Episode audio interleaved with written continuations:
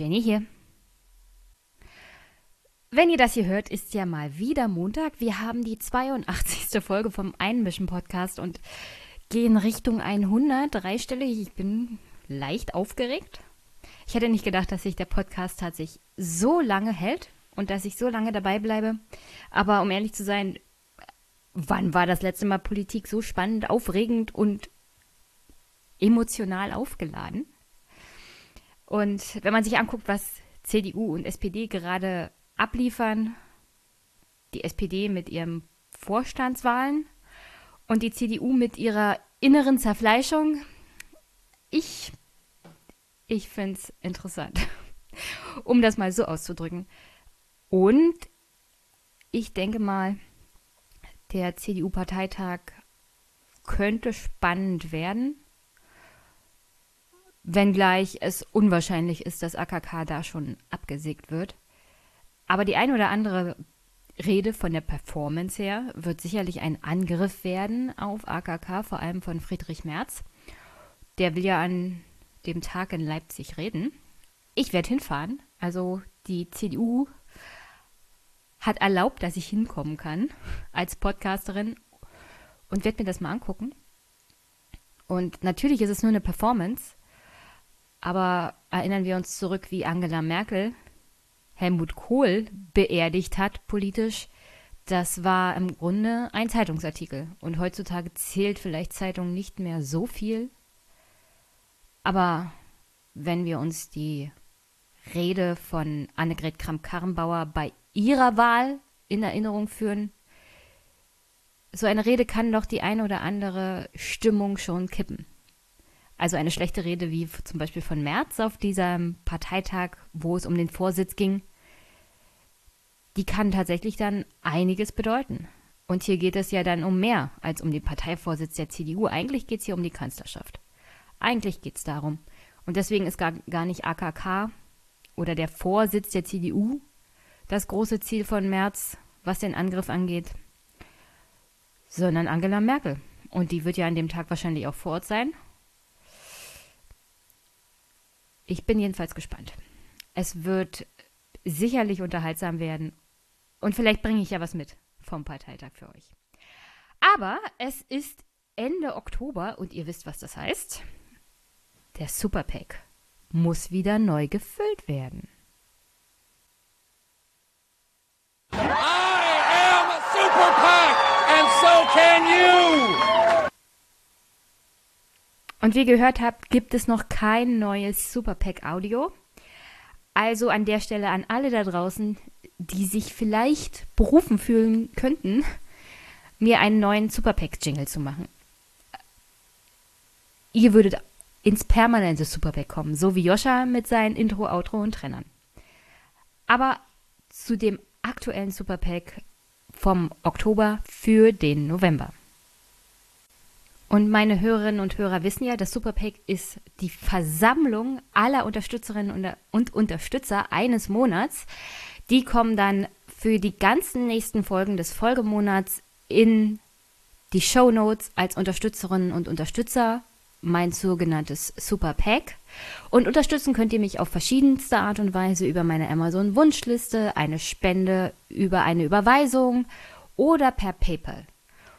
Oder wie gesagt, indem ihr mir so einen Jingle schreibt und zuschickt. Würde ich mich auch genauso gut drüber freuen. Aber auf alle Fälle erstmal aller, aller, aller herzlichsten Dank an Taya, Ui und Harald. Die haben mir nämlich ein Rode Go Kompakt Mikrofonsystem kabellos zugeschickt. Das heißt ein Rode Wireless Go, das ich jetzt schon auf der Buchmesse benutzt habe und gestern erst mit einer Gesprächspartnerin für ein kleines Kurzvideo und ich muss sagen, ich bin absolut begeistert, ihr drei. Es ist wirklich ein wunder, wunder, wunderbares Geschenk, beziehungsweise Spende. Und ja, ihr seid die nächsten Monate bis Dezember auf alle Fälle hier drinne, also eigentlich dann bis Januar.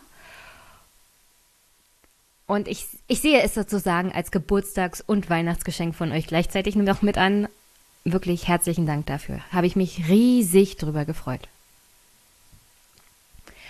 Ein Danke geht auch an Jutta, die mir 5 Euro gespendet hat per PayPal. Über meine weiblichen Spender freue ich mich natürlich ganz besonders. Die sind hier nämlich noch in der Minderheit.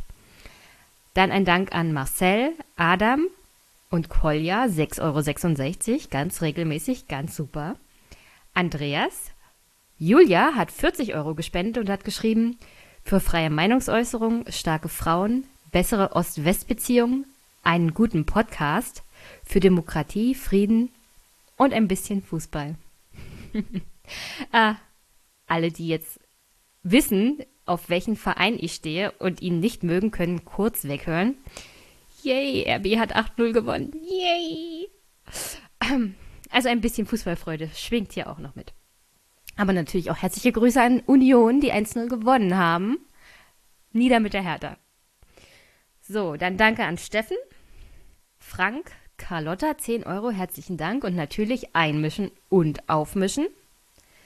Marc grüßt aus Dublin und spendet 20 Euro diesen Monat. Andreas, danke.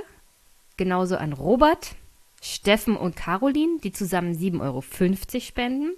Ein Danke geht an Jens und einen anonymen Spender.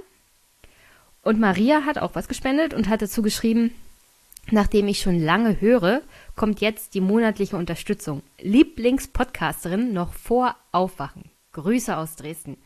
Danke, Maria. Und das ist ja nicht schwierig. Die Jungs sind ja Podcaster. Da bin ich ja sozusagen außer Konkurrenz als Podcasterin. Ein Danke auch an die regelmäßige Spende von Ingmar. Von, mit 15 Euro ist er hier fast jeden Monat dabei, regelmäßig. Herzlichen Dank. Und 4 Euro und 4 Cent kommen von Musel, Jean und Harry für den sauguten Einmischen-Podcast. Dankeschön für die netten Worte noch dazu. Und ein Dank geht an Günther, der schreibt weiter so und spendet 4,99 Euro. Und an dieser Stelle muss ich noch ein Dankeschön nachholen, denn ich hatte Marcel vergessen beim letzten Superpack und ihr wisst ja, was das eigentlich heißt. Shame. Shame. Shame. Ja, shame, shame, shame on me. Marcel, ich wollte dich natürlich nicht vergessen. Er hat mir nämlich ein Buch geschickt von Michael Hartmann, Soziale Ungleichheit, kein Thema für die Eliten, Fragezeichen. Und hatte dazu geschrieben, Hi Jenny, ich höre deinen Podcast seit der dritten Folge und finde, es wird Zeit, dass ich mich für wöchentliche Informations-Unterhaltung bedanke. Grüße aus Tübingen, wo die Welt noch in Ordnung ist. Also herzlichen Dank, Marcel, für das Buch, das du mir schon im September zukommen hast lassen und das ich leider bei der letzten Superpack Aufzählung vergessen hatte. Aber jetzt bist du mit dabei und Dankeschön für das Buch. Ein weiterer Dank geht für eine Bücherzusendung und zwar David Wallace Wells, Die unbewohnbare Erde, Leben nach der Erderwärmung raus. Ich weiß aber leider nicht an wem. Es ist eine anonyme Spende. Aber wer immer es mir zugekommen, wer immer es mir hat zukommen lassen, herzlichen Dank dafür. Und dann noch ein Buch, und zwar Permanent Record von Edward Snowden. Das kam aber nicht anonym, sondern das kam von Mike.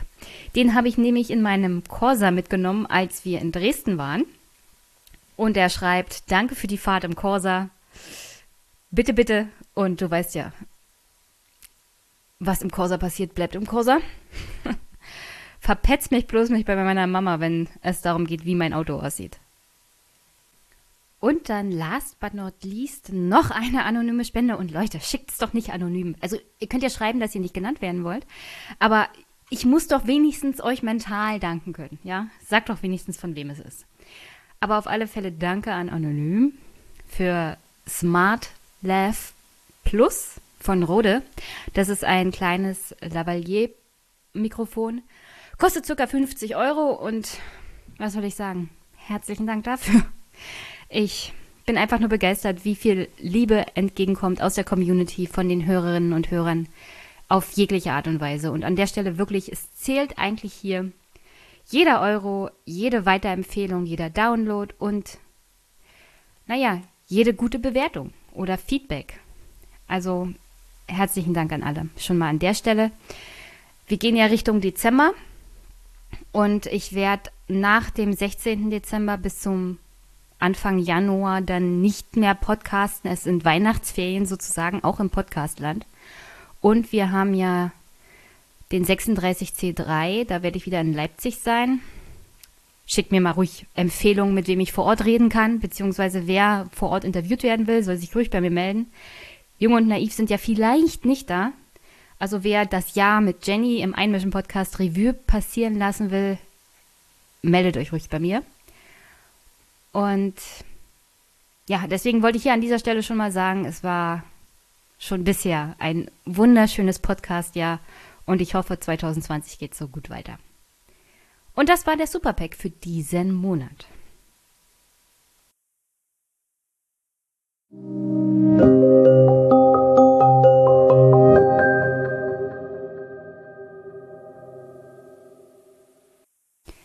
Und damit kommen wir zu den Kommentaren zu den letzten Folgen. Einen lasse ich raus, der passt, glaube ich, thematisch besser in die nächste Folge. Da geht es um Klimawandel, Umwelt, Fridays for Future und alles sowas.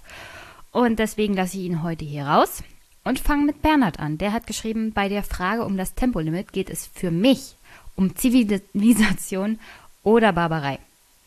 Sind uns Menschenleben egal? Wir müssen noch einen langen Weg gehen. Im Jahr 1977 hat ein Herr vom Wirtschaftsministerium noch viel härteren Ton darauf gehabt. Was scheren Ihnen 200 Tote? Unbedingt anschauen. Den YouTube, also das YouTube-Video stecke ich euch mal in die Show Notes. Aber ich habe hier einen kleinen Ausschnitt daraus für euch vorbereitet.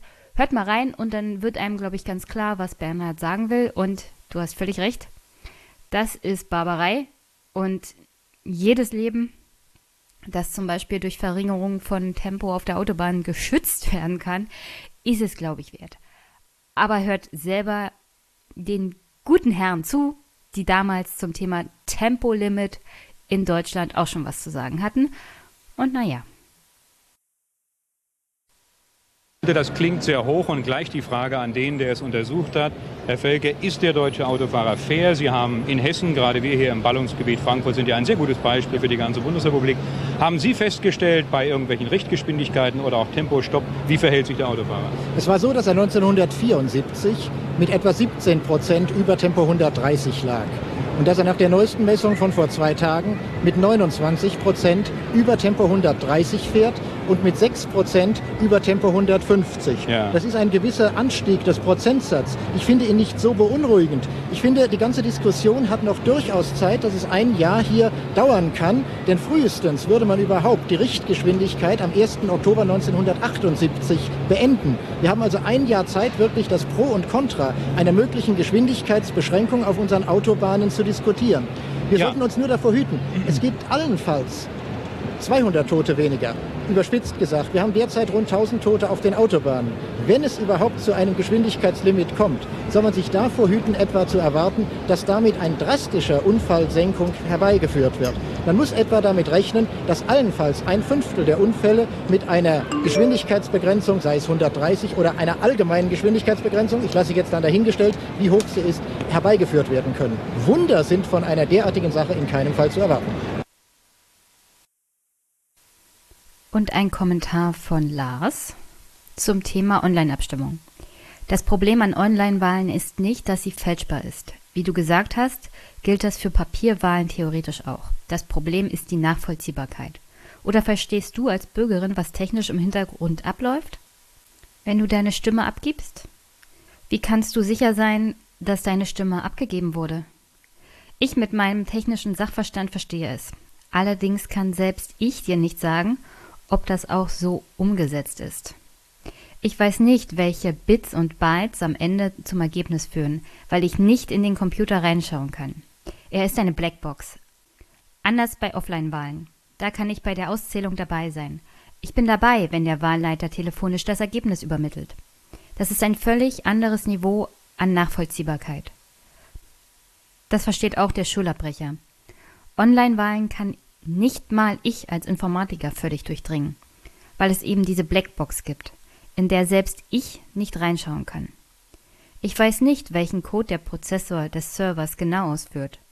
Auch wenn ich den Code kenne, kann ich nicht sagen, ob auch dieser ausgeführt wird. Bei einer Papierwahl setze ich mich daneben und weiß, dass es zumindest in meinem Wahllokal funktioniert. Also auf alle Fälle herzlichen Dank, Lars. Ähm, ja, natürlich, Nachvollziehbarkeit. Also für mich gehört das zusammen. Die Tatsache, dass es manipulierbar ist, weil ich nicht weiß, wie es funktioniert, weil ich nicht weiß, äh, ist der Code, der verwendet wird, ausreichend, um zum Beispiel andere Leute auszuschließen oder ist er sicher genug, um dafür zu sorgen, dass alles reibungslos abläuft?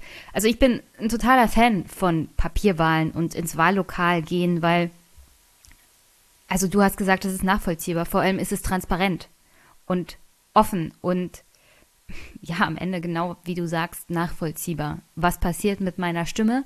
Sie geht in diesen Kasten und sie kommt aus diesem Kasten raus und es ist auf einem Stück Papier und ich kann gucken nach 18 Uhr, wie das ausgezählt wird.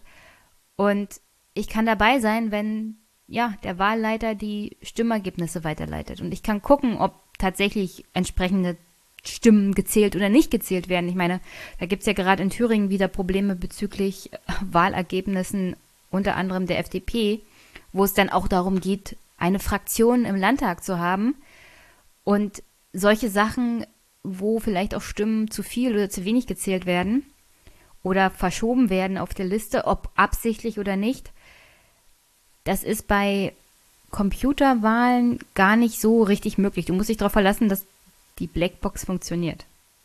Bei Papierwahlen, das wird alles archiviert, ist nochmal überprüfbar, wird nochmal zweimal gezählt, wird nochmal überprüft.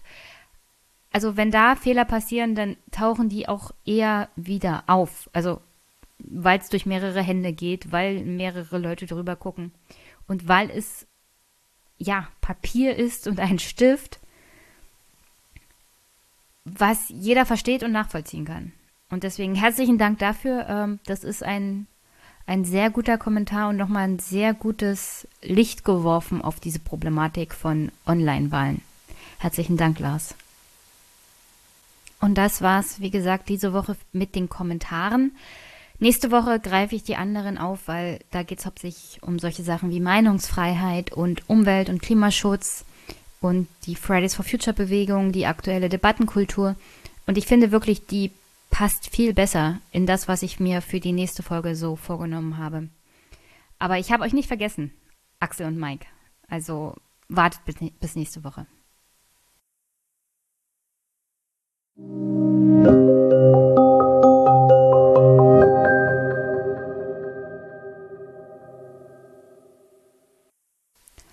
Und damit komme ich nochmal zu einem Thema, und zwar die Wahl in Thüringen. Und von der Wahl in Thüringen zu etwas ganz anderem, nämlich Nichtwähler. Aber fangen wir ganz von vorne an. Thilo war ja unterwegs während der Landtagswahlen und hat die verschiedensten Landespolitiker befragt. Unter anderem kam immer wieder die Frage auf, ist es besser nicht zu wählen, als die AfD zu wählen? Und ganz besonders beeindruckend fand ich da die Reaktion von Bodo Ramelow auf diese Frage. Aber hören wir noch mal rein. Natürlich ist es im Video noch besser, aber das hier ist ein Audio-Podcast und ich habe es noch nicht geschafft, auf Video umzusteigen. Also versucht das Video mental vor Augen zu haben, weil die ganze Körpersprache ist da natürlich auch sehr wichtig. Hören wir mal rein, wie Bodo Ramlu Tilos Frage beantwortet und wie er darauf reagiert. Nee, das kannst, das kannst du in einem Wort beantworten. Ist es besser, nicht zu wählen, als AfD zu wählen? Weil jetzt am 27. Oktober ist Wahl. Es ist einfach gut hinzugehen und wählen zu gehen. Auch AfD. Was soll diese Frage? Also das ist doch eine demokratisch. Äh, eine, ist es besser, nicht zu wählen, als eine ich Partei? Ich würde gerne meine Antwort geben, wie ich sie geben möchte, und ich möchte sie nicht umgedreht kriegen. Ja, ich kann doch immer noch nachfragen. Ich glaube, du willst meine Antwort einfach nicht wissen, und das finde ich nicht in Ordnung. Ich ich will sie wissen, ist es besser, nicht zu wählen als AfD zu wählen. Es ist wichtig, wählen zu gehen. Und mir das Wählen nicht austreiben zu lassen, weil irgendwer die NPD, die AfD oder sonst irgendwas wählt. Ich will, dass die Menschen einfach das Gefühl dafür haben, dass sie wählen gehen können. Sie dafür aber immer zu beschimpfen, dass sie falsch gewählt haben, halte ich für ein Riesenproblem, weil das bestätigt genau die Leute, die dann immer sagen, wir dürfen ja nicht sagen, was wir wollen. Wenn wir wollen, dass die Leute zuhören, dann müssen wir auch mit ihnen das Gefühl entwickeln, dass das, was sie ausdrücken, auch irgendwo ankommt. Und dafür jedes Mal als AfDler oder als Verharmloser in die Ecke gestellt zu werden, finde ich leider ein großes Problem. Ja, aber wenn der Ministerpräsident äh, nicht sagen will, dass eine Partei, die die Demokratie abschaffen will, äh, dass es auch okay ist, sie zu wählen, Tilo, weil, weil das finde ich jetzt nicht fair, was du machst. Jetzt wird's wirklich unfair. Dass du mir unterstellst, weil ich das nicht sage, was du von mir erwartest. Dass ich da ich nicht. die AfD, doch, das hast du gerade gemacht. Nehme ich das zurück, das meinte ich. Dann lassen wir es jetzt. Gut. Könntest du es einfach lassen? Mach ich. Tilo, ist nicht in Ordnung. Hör bitte auf. Es ist nicht in Ordnung. Also jetzt hast du wirklich bei mir eine, eine Linie überschritten, die ist nicht in Ordnung. Ich empfand die ganze Reaktion von Bodo Ramelow auf diese Frage, wie er sie beantwortet hat, ehrlich. Also natürlich, er ist Politiker, er könnte niemals die Frage so beantworten, wie Thilo sie gerne beantwortet haben würde, dazu gleich. Es ist aber auch, also dieser ganze Duktus, was Bodo Ramelow wahrscheinlich in Thüringen auch so zu diesem Überlandesvater macht, warum er als einzigster bei der Linken aktuell überhaupt Pluspunkte sammelt. Er ist halt realistisch. Und ich glaube, er hat kein so großes Kurzzeitgedächtnis wie die meisten, die sich auf Twitter bewegen und die sich immer wieder in dieser Aufregungsblase um die AfD bewegen. Denn wo wir jetzt momentan sind mit der AfD, das ist ja meine These. Könnt ihr gerne anders sehen, aber das ist meine These. Die AfD ist ein Symptom von Jahren von verfehlter Politik und von Dingen, die in der Weltgeschichte passiert sind, die so generell auf diesem Planeten passiert sind, in Europa, in Deutschland. Und das hat alles Konsequenzen gehabt. Und ich meine jetzt nicht 2015 und diese ganze Debatte um Flüchtlinge und Migration, sondern alles davor. Wie gesagt, was mit dem 11. September zu tun hat, was mit der Wirtschaftskrise, mit der Finanzkrise zu tun hat. Ich glaube, das haben wir nie wirklich aufgearbeitet. Angela Merkel stand da und hat gesagt, die Sparer, Spareinlagen sind sicher und das war's. Was diese ganze Finanzkrise bedeutet hat, wie wir Milliarden und Milliarden in Bankenrettung gesteckt haben und während die Armut in Deutschland auch weiter zugenommen hat, während die Schere zwischen Arm und Reich weiter zunimmt, während Immobilienbesitzer hier einfach nur noch gucken müssen, dass sich der Wert ihrer Immobilien steigert und steigert und steigert und wo sie tatsächlich als Vermieter kaum noch irgendwas tun muss. Und das auf Kosten der Gesellschaft, weil der Vermieter tut ja nichts, um den Wert seiner Immobilien zu steigern. Er hat einfach nur eine gut gelegene Immobilie das, also wirklich, das hat so viel miteinander zu tun.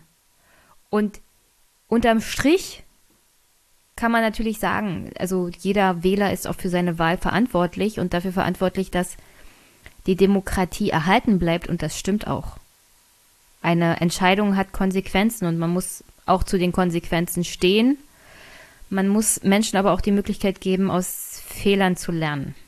Momentan machen Menschen halt sehr viele Fehler. Und davon auszugehen, dass 20 Prozent plus in Deutschland ein geschlossenes rechtsextremes Weltbild haben, ist genauso falsch wie zu behaupten, dass alle AfD-Wähler Protestwähler sind. Es ist im Grunde alles ein bisschen komplizierter. Und warum greife ich das Thema Nichtwähler gerade auf? Und warum regt mich diese Frage, die Thilo hat, so auf? Also die Frage an sich nicht. Aber die Antwort, die Thilo gerne hätte, wie er sie zum Beispiel im Aufwachen-Podcast genannt hat. Und da hören wir jetzt mal kurz rein. Ja, aber was ich mich frage, weil ich glaube, die Unverschämtheit bezieht sich noch auf was anderes, also dass ihr dir ja. das unterstellt, weil du fragst ihn, ist es besser, nicht zu wählen oder AfD zu wählen? Und dann hat er sich ganz klar entschieden und hat es auch zweimal gesagt. Genau, er hat dir dann aber zweimal gesagt, ich finde es wichtiger, wählen zu gehen. Und ja. diese Antwort und dann, wolltest du nicht akzeptieren. Ja, äh, es kommt dann, und das war, das ist mir jetzt eben nochmal beim nochmal hören aufgefallen. Du hast dann etwas gemacht, Thilo, das hat bei ihm äh, dann wirklich das Ding zum Kippen gebracht. Du hast nämlich aus seiner Antwort, die sozusagen jetzt nicht gesagt hat, ja, äh, so oder so, sondern er hat gesagt, ja, man muss wählen gehen. Da hast du gemacht, du sagst also, dass es äh, besser ist, die AfD zu wählen, als sie nicht zu wählen. Mhm. Du hast, du hast sozusagen das, wo er die Antwort verweigert hat, hast du ihm in der Gegen- oder Nachfrage unterstellt als eine positive Aussage von ihm, die er so nicht getroffen hatte. Ja. Das war eine reine Unterstellung von ihm. Und das war der Punkt, das war der Punkt, wo es bei ihm dann endgültig äh, gekippt ist. Und da hast du etwas, tatsächlich etwas gemacht, was auch journalistisch in dem einzelnen Punkt nicht sauber war. Du hast, da, du hast das habe ich ja, das habe ich ja zehn Sekunden später auch sofort gemerkt und ich habe ja, ja, zurückgerudert. Also aber da war, da, da war das, was auch menschlich unverschämt ist, muss man auch mal sagen. Ja, da lag das Kind schon im Brunnen. Also ja. Da, ich will noch mal. Ja, äh, mhm. unverschämt fand ich aber auch, und es war eine Grenzüberschreitung von ihm, dass er mir ins Mikro greift. Also selbstverständlich. Ja, ja das, das war über. Ja, äh, da ist er übergriffig geworden. Da ist er auch, äh, da ist er auch physisch geworden. Das ist dann schon auch das Überschreiten einer äh, roten Linie. Das hätte er auch nicht machen dürfen, völlig klar. Ja, also wenn er Distanz zum Mikrofon sucht, muss er selber gehen. Dann kann er nicht ja. einfach das Mikrofon wegnehmen. Ja, das ist äh, auch eine Grenzüberschreitung, die ist genauso unverschämt. Ja, ja. Äh, ich will aber trotzdem noch mal wortwörtlich jetzt. Also du hast ihn ja die Frage gestellt und er hat gesagt, es ist gut hinzugehen, wählen zu gehen. Und das ist bei der Entweder-Oder-Frage, die du gestellt hast, eine eindeutige Antwort. Also wirklich eine eindeutige Antwort. Da mhm. muss man dann nicht noch dreimal nachfragen oder so, weil man noch gerne den Spruch mit AfD im Wortlaut haben möchte oder so, sondern er hat sich ganz klar positioniert. Und ich finde diese Antwort auch höchst spannend, weil in ihr, also ich meine, die Frage ist so ein bisschen tricky, ja, weil äh, wollen wir die Demokratie lieber durch Nichtwählen abschaffen oder durch äh, Kräfte äh, wählen, die die äh, Demokratie abschaffen wollen, abschaffen? Ja? Also für welchen Weg der Abschaffung der Demokratie würdest du dich entscheiden, wenn du zwischen Pest und Cholera wählen müsstest? Das ist ja die Frage. Da musst du jetzt nicht den Kopf verziehen, Nein. Thilo, und irgendwie das ist die Frage. Und Nein, das ist nicht die Frage. Sondern? Die, es ist für Politiker ein Dilemma, die Frage zu beantworten, aber die Frage ist ja eindeutig zu beantworten. Na wie denn? Wie würdest du sie ja, beantworten? Wie würdest du sie denn beantworten? Ist es, es besser, ist nicht besser, zu wählen oder Es ist wählen? besser, nicht zu wählen, als AfD zu wählen, ja. Und an der Stelle muss ich natürlich Thilo widersprechen. Äh, die Show und Stefan machen das gleich auch nochmal intensivst. Wenn die Menschen nicht mehr wählen gehen, sind sie praktisch aus dem politischen Prozess wieder verschwunden. Und das nur, damit Leute wie Thilo sich wohler dabei fühlen. Das heißt aber nicht, dass sie nicht mehr da sind, dass ihre Frustration, ihre Wut, ihre, ihr Hass nicht mehr da sind. Sie sind einfach bloß nicht mehr wahrnehmbar, weil sie nicht mehr die Stimme wahrnehmen, um eine Partei zu wählen, die sie entweder aus Protest wählen oder weil sie Rassisten sind oder weil sie mit der Gesamtsituation unzufrieden sind. Und da hat Bodo Ramelow, ich glaube, schon eine ziemlich gute Sicht auf die Dinge und so genauso die Show und Stefan. Nur damit man sich als jemand in, mit einer bestimmten Weltsicht auf die Dinge wohler fühlt mit den Wahlergebnissen, ist es nicht richtig, nicht wählen zu gehen. Ich sage nicht, dass es richtig ist, die AfD zu wählen. Aber das habe ich, glaube ich, bei der letzten, beim letzten Podcast bezüglich der Thüringen-Wahl auch gesagt. Also diese Menschen sind jetzt wieder da. Sie sind wieder in die Wahllokale gegangen und sie haben am politischen Prozess teilgenommen. Und noch was. Nicht alle Nichtwähler sind zur AfD gegangen. Viele sind auch zur Linken gegangen. Also sowohl die Linke als auch die AfD haben massiv von der Nichtwählerschaft profitiert, die wieder zurückgegangen ist in die Wahllokale. Und selbst ein Teil von den AfD-Wählern, aus welchen Gründen sie auch immer jetzt die AfD gewählt haben, sind potenziell wieder zurückzuholen. Sie zurück zum Nichtwählen zu treiben, ist die ganz falsche Antwort. Also ein Politiker, der sagt, also liebe Leute, bleibt zu Hause, geht nicht wählen dieser Politiker ist nicht mehr lange ein Politiker. Und ich finde, so ein Politiker wäre auch eine genauso große Gefahr für die Demokratie wie Bernd Höcke. Weil wenn du Menschen das Gefühl gibst oder ihnen ganz deutlich sagst, mit euch wollen wir uns nicht auseinandersetzen, ihr gehört nicht in diese Demokratie. Naja, wenn du davon ausgehst, dass ein Drittel der wahlberechtigten Bevölkerung in irgendeiner Art und Weise ausdrücken will, dass irgendetwas nicht stimmt, dann musst du dich damit auseinandersetzen. Ob du ihnen Paroli bietest und entsprechend mit Haltung entgegentrittst oder ob du versuchst, ihre Probleme zu lösen mit,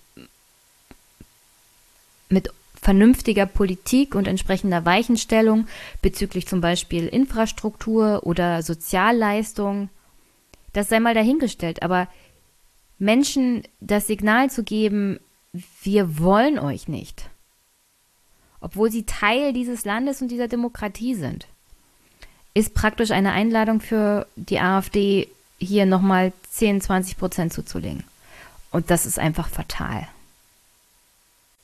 Aber wie gesagt, Stefan und die Show haben dazu nochmal ein ganz anderes Argument, das mindestens genauso richtig ist.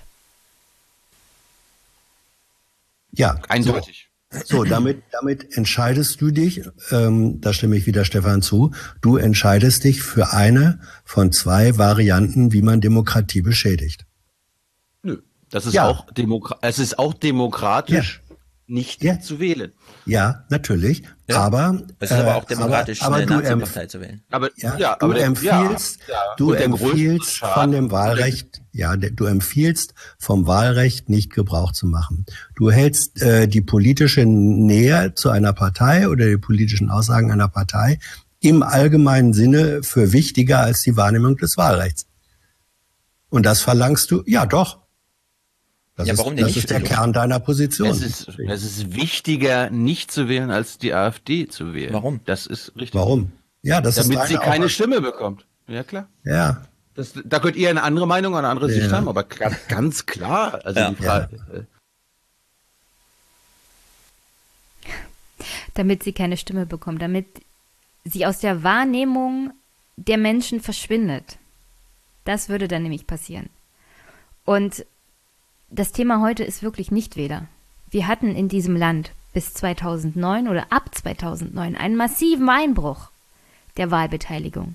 Die Zahl der Nichtwähler ist angestiegen und angestiegen und angestiegen. Und es gab nichts anderes, womit sich Politiker und auch Stars und Sternchen damit beschäftigt haben, außer Wahlwerbung zu machen für Wahlbeteiligung. Also, liebe Nichtwähler, geht wählen. Jede Landtags- und Bundestagswahl gab es mindestens einen Werbespot von wirklich bekannten Filmstars, Serienstars, Medien, Presse. Jeder hat mitgemacht. Geht wählen, geht wählen, geht wählen. Dazu komme ich heute auch noch. Und jetzt, wo die AfD gewählt wird von Nichtwählern, jetzt ist offensichtlich der heimliche Wunsch, geht doch nicht mehr wählen.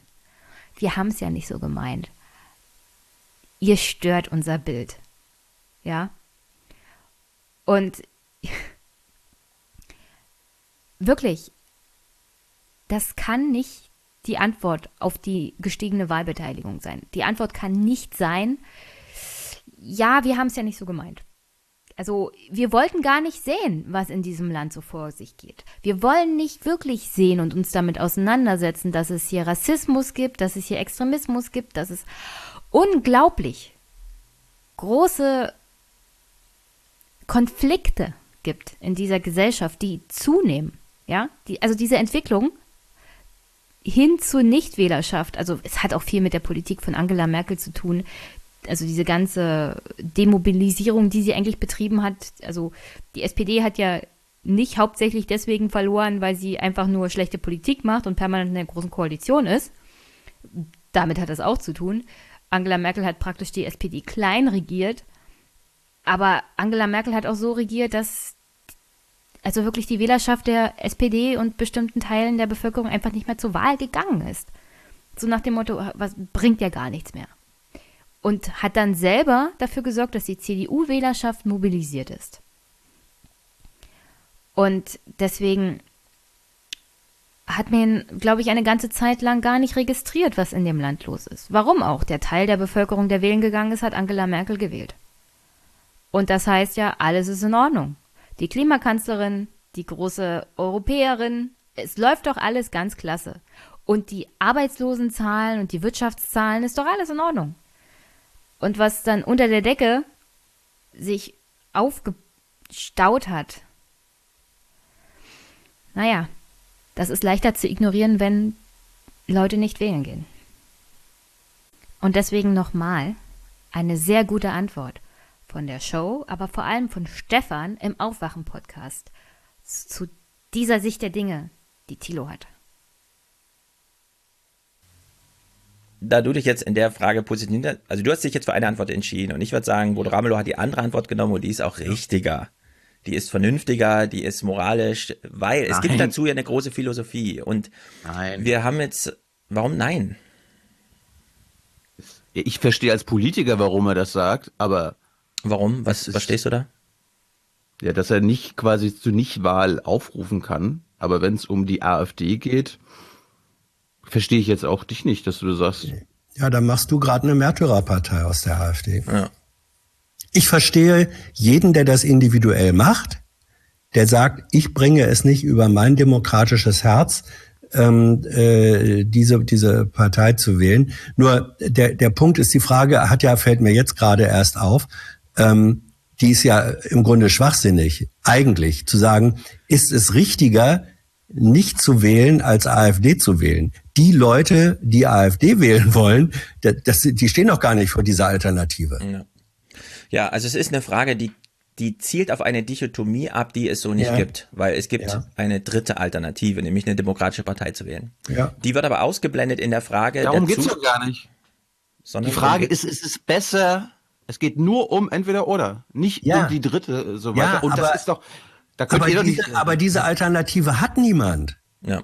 Vor dieser Alternative steht niemand. Jemand, der überlegt, die AfD zu wählen.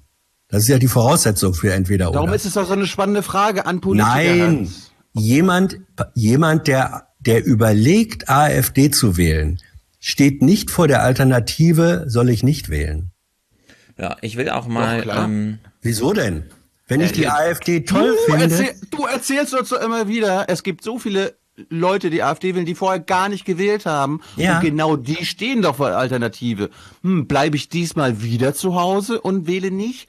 Oder ja. gehe ich zur Urne und zeig's denen da oben und wähle die Nazis? Ja, also, ja aber doch nicht. Da und da sage ich diesem Typen, Nein. der sich das fragt, dann bleib zu Hause.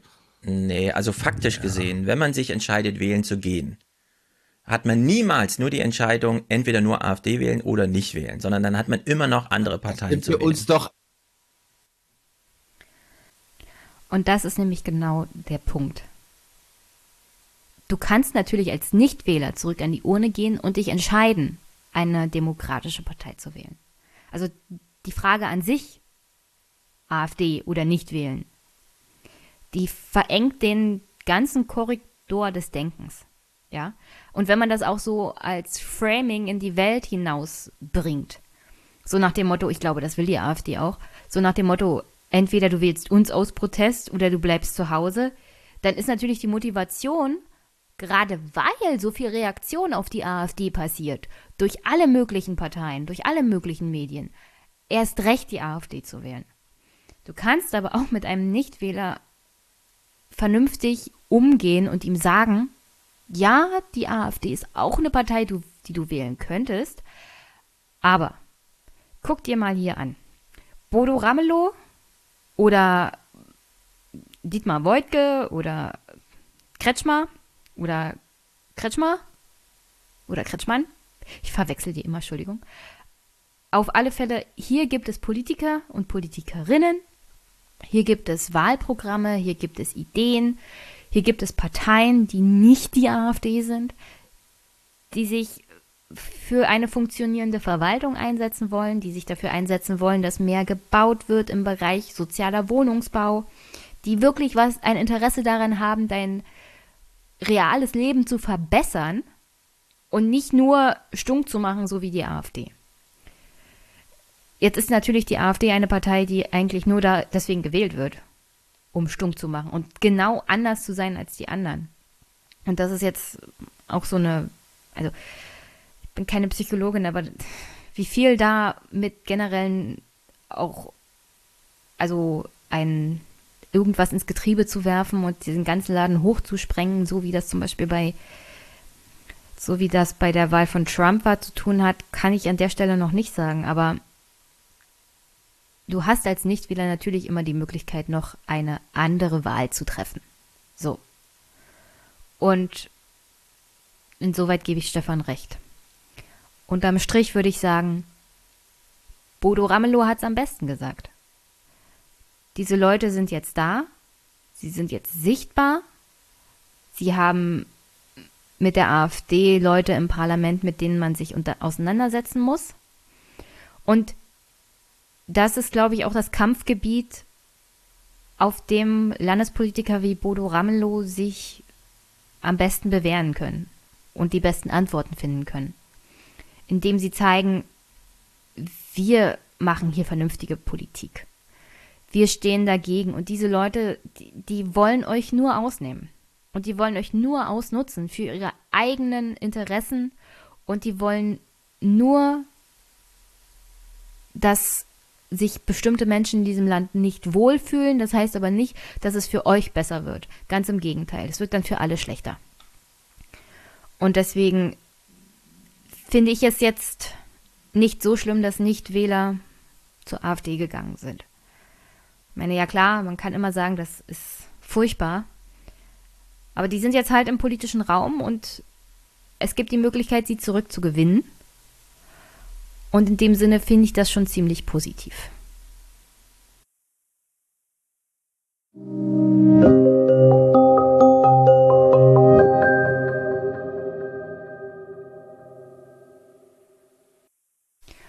Und dann gucken wir uns hier an der Stelle nochmal an, wer hat denn die AfD gewählt? Denn die war der große Gewinner dieses Wahlabends neben der Linken, wurde zweitstärkste Kraft, bekam 23,4 Prozent und schaffte es, rund 80.000 Nichtwähler zu mobilisieren. Zum Vergleich, die Linke schaffte es in Thüringen, 60.000 Nichtwähler zu mobilisieren. Und die AfD liegt vorne. Sie liegt vorne in praktisch allen Altersschichten. Erstmal bei den Jungen. 23 Prozent der Wählerinnen und Wähler unter 25 stimmen für die AfD. Damit schnitt die AfD bei dieser Wählergruppe sogar noch besser als, ab als die Linke, die hier 22 Prozent holte. Auch in den beiden anderen Wählergruppen unter 44 lag die AfD klar vorne.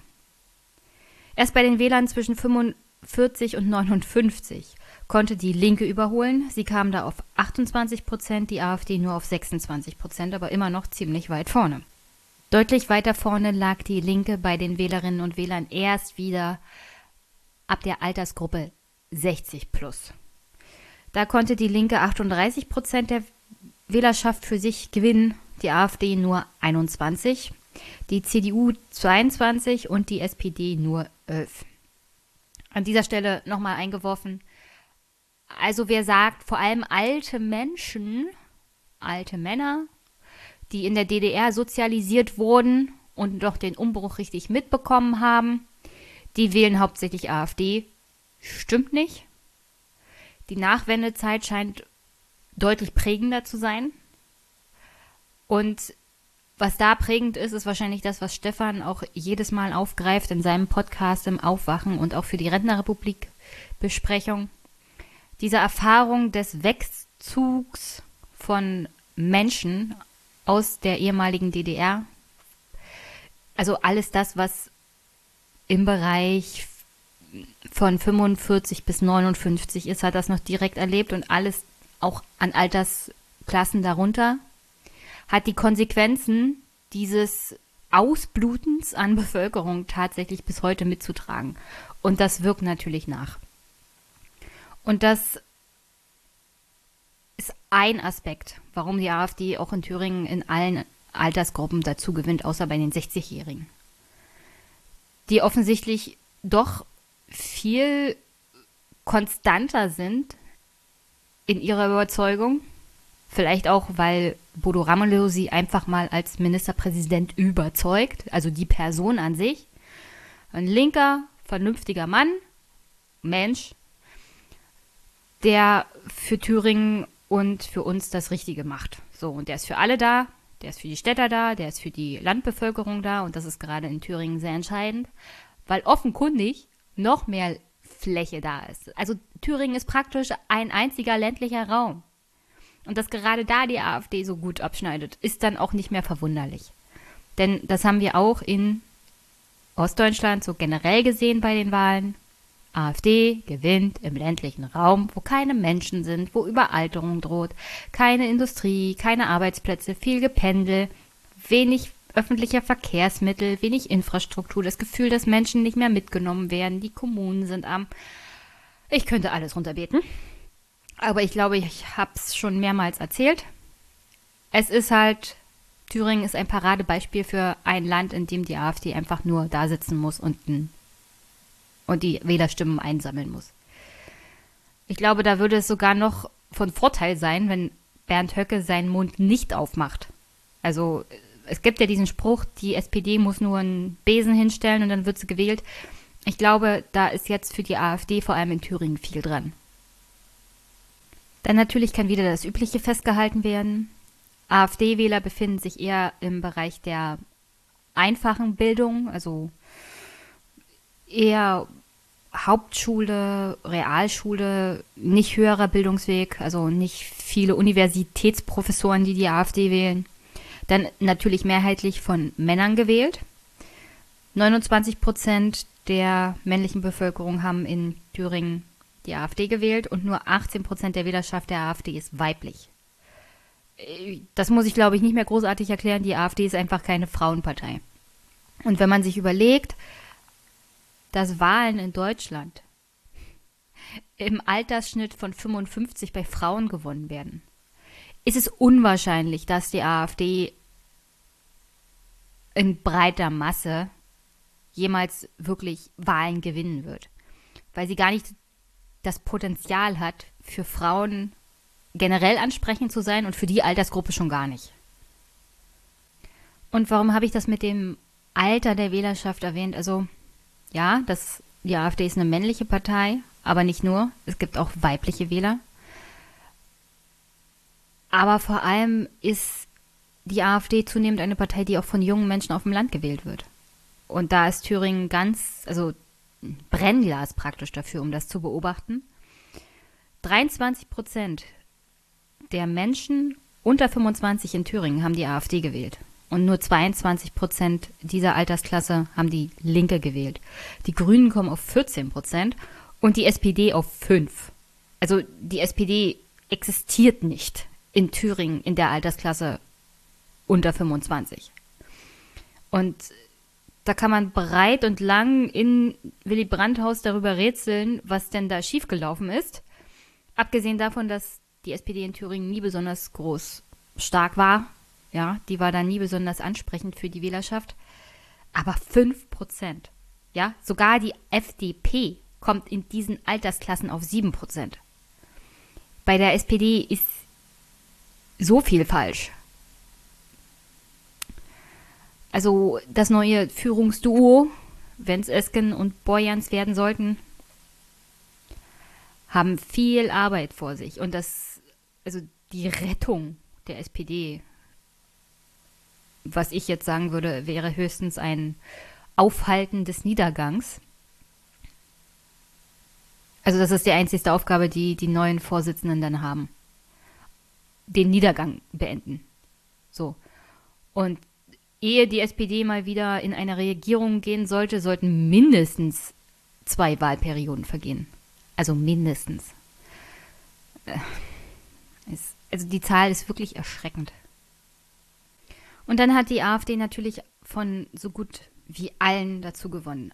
Von der CDU 37.000 Wählerinnen und Wähler sind zur AfD gewechselt. Ja, ich weiß, es gibt Diskussionen darüber, wie nachvollziehbar das ist, aber im Großen und Ganzen wird das wohl stimmen. Und auch das habe ich im letzten Podcast schon erwähnt. Diese 37.000 Leute hat die CDU jetzt nicht gerade innerhalb von zwei Wochen verloren, die hat sie schon vor einer Weile verloren. Weil du stehst als CDU-Wähler in Thüringen nicht von heute auf morgen auf und sagst, ach, heute wähle ich mal die AfD. Ja. Ähm, von den Linken 13.000, von der SPD 8.000, von den Grünen 1.000, von der FDP 1.000, andere 15.000 und ja, der große Batzen war halt die Nichtwähler. 81.000 Nichtwähler sind am Sonntag aufgestanden, ins Wahllokal gegangen oder haben Briefwahl gemacht, aber ganz ehrlich, AfD-Wähler sind eher Leute, die ins Wahllokal gehen und einen richtigen Stinkefinger machen. Also gehe ich ins Wahllokal und unterschreibe diesen Zettel und stecke ihn ins, in die Wahlurne und haben AfD gewählt. 81.000 Nichtwähler. So. Warum? Darüber kann man viel streiten und darüber wird sich wahrscheinlich in Zukunft auch weiterhin viel gestritten. Es gab diese Debatten in Deutschland. Warum gehen Wähler nicht wählen? Ja? Und es gab dazu jede Menge Aktionen und jede Menge Studien. Und das will ich hier und heute mal aufgreifen, weil es wichtig ist, sich zu erinnern. Und das ist nicht, wie war es vor 20 Jahren, wie war es vor 30 Jahren, sondern wie war es vor fünf Jahren. Das ist nicht so lange her. Wie war es vor zwei Jahren? Das ist auch nicht so lange her. Also wir befinden uns in einer Gesellschaft, in der soziale Medien einen den Eindruck vermitteln, all das ist schon ewig lange her. Wir haben hier wieder einen neuen Aufreger, neue Sau wird durchs Dorf getrieben und darüber regen wir uns jetzt total auf. Und diese Emotionalisierung sorgt dafür, dass wir denken, das war schon immer so schlimm. Ja? Und dabei ist das langsam gewachsen. Und wenn man sich anguckt, wer waren denn vor fünf Jahren? Ja, fünf Jahre ist keine Zeit im politischen, also in der Politik sind fünf Jahre nichts. Vor fünf Jahren war die größte problematische Diskussion Politikverdrossenheit, Demokratieverdrossenheit. Und woran hat man das festgemacht? Steigende Zahlen an Nichtwählern.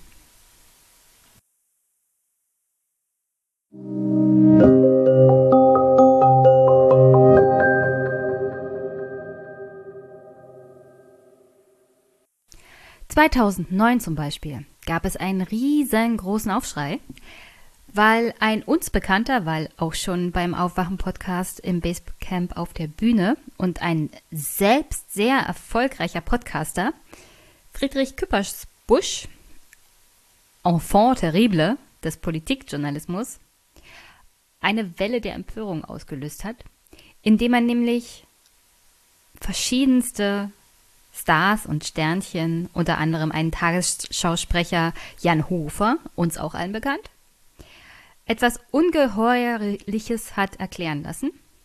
Die haben nämlich gesagt, liebe Deutsche, boykottiert die Bundestagswahlen 2009, geht nicht hin. Und dazu gab es ein kleines Video. Und das spiele ich euch hier mal ab. Also nicht das Video, sondern das Audio. Aber es ist auch audiotechnisch gut zu verstehen, was sie uns sagen wollen. Die ganze politische Klasse ist korrupt. Sind eh immer dieselben Regierungen an der Macht. Die Programme sind die gleichen. Wählen ist sinnlos. Das macht keinen Sinn heutzutage. Für mich macht es keinen Sinn. Sie werden mir das ja vielleicht nicht glauben, aber ich gehe nicht wählen. Geh nicht hin. Es geht allen nur um Machterhalt oder so. Warum wird jemand Politiker? Weil er nichts auf die Reihe kriegt. Ist doch klar, ne? Also was? Geh nicht hin? Ich geh nicht hin. Ich geh shoppen. Geh nicht hin. Zeitverschwendung auf keinen Fall. Ritsche, ratsche, ab in eine Tonne. Ist doch Schwachsinn. Wird und wird ihr besser, diese Dreckscheiße, kann ich überhaupt sagen hier? Wer die Wahl hat, hat die Qual. Wählen ist doch Mist. Ich will beides. Ische Politik, ne? Er ist so behindert, aber Ische ist so, Digga, Ische. Don't vote. Hm. So 90s. Geh nicht hin. Was soll das denn? Aber wieso geht nicht wählen? Verstehe ich nicht. Das ist mir zu kompliziert jetzt. Konzept ist so weit, wie ich das überblicke, steht das noch nicht. Wenn ich tatsächlich jetzt sagen würde, geh nicht wählen, dann kommen die eh auf diesen Trichter so von wegen, ja, hat recht, wa? Hallo. Maischberger. Also das ist der Part des Videos, der für sehr, sehr, sehr viel Empörung gesorgt hat. Es gab einen regelrechten Shitstorm auf dem Tagesschausprecher Jan Hofer. Der musste unter anderem tausend Mails beantworten und sich dafür rechtfertigen, was er in diesem Teil des Videos gesagt hat. Aber das war nur Teil 1. Ja. Ich meine, Friedrich Küpperbusch macht ja so ein Video nicht einfach so und ist der Meinung, dass er das ernst meint, sondern das sollte genau den Effekt haben, den es dann hatte.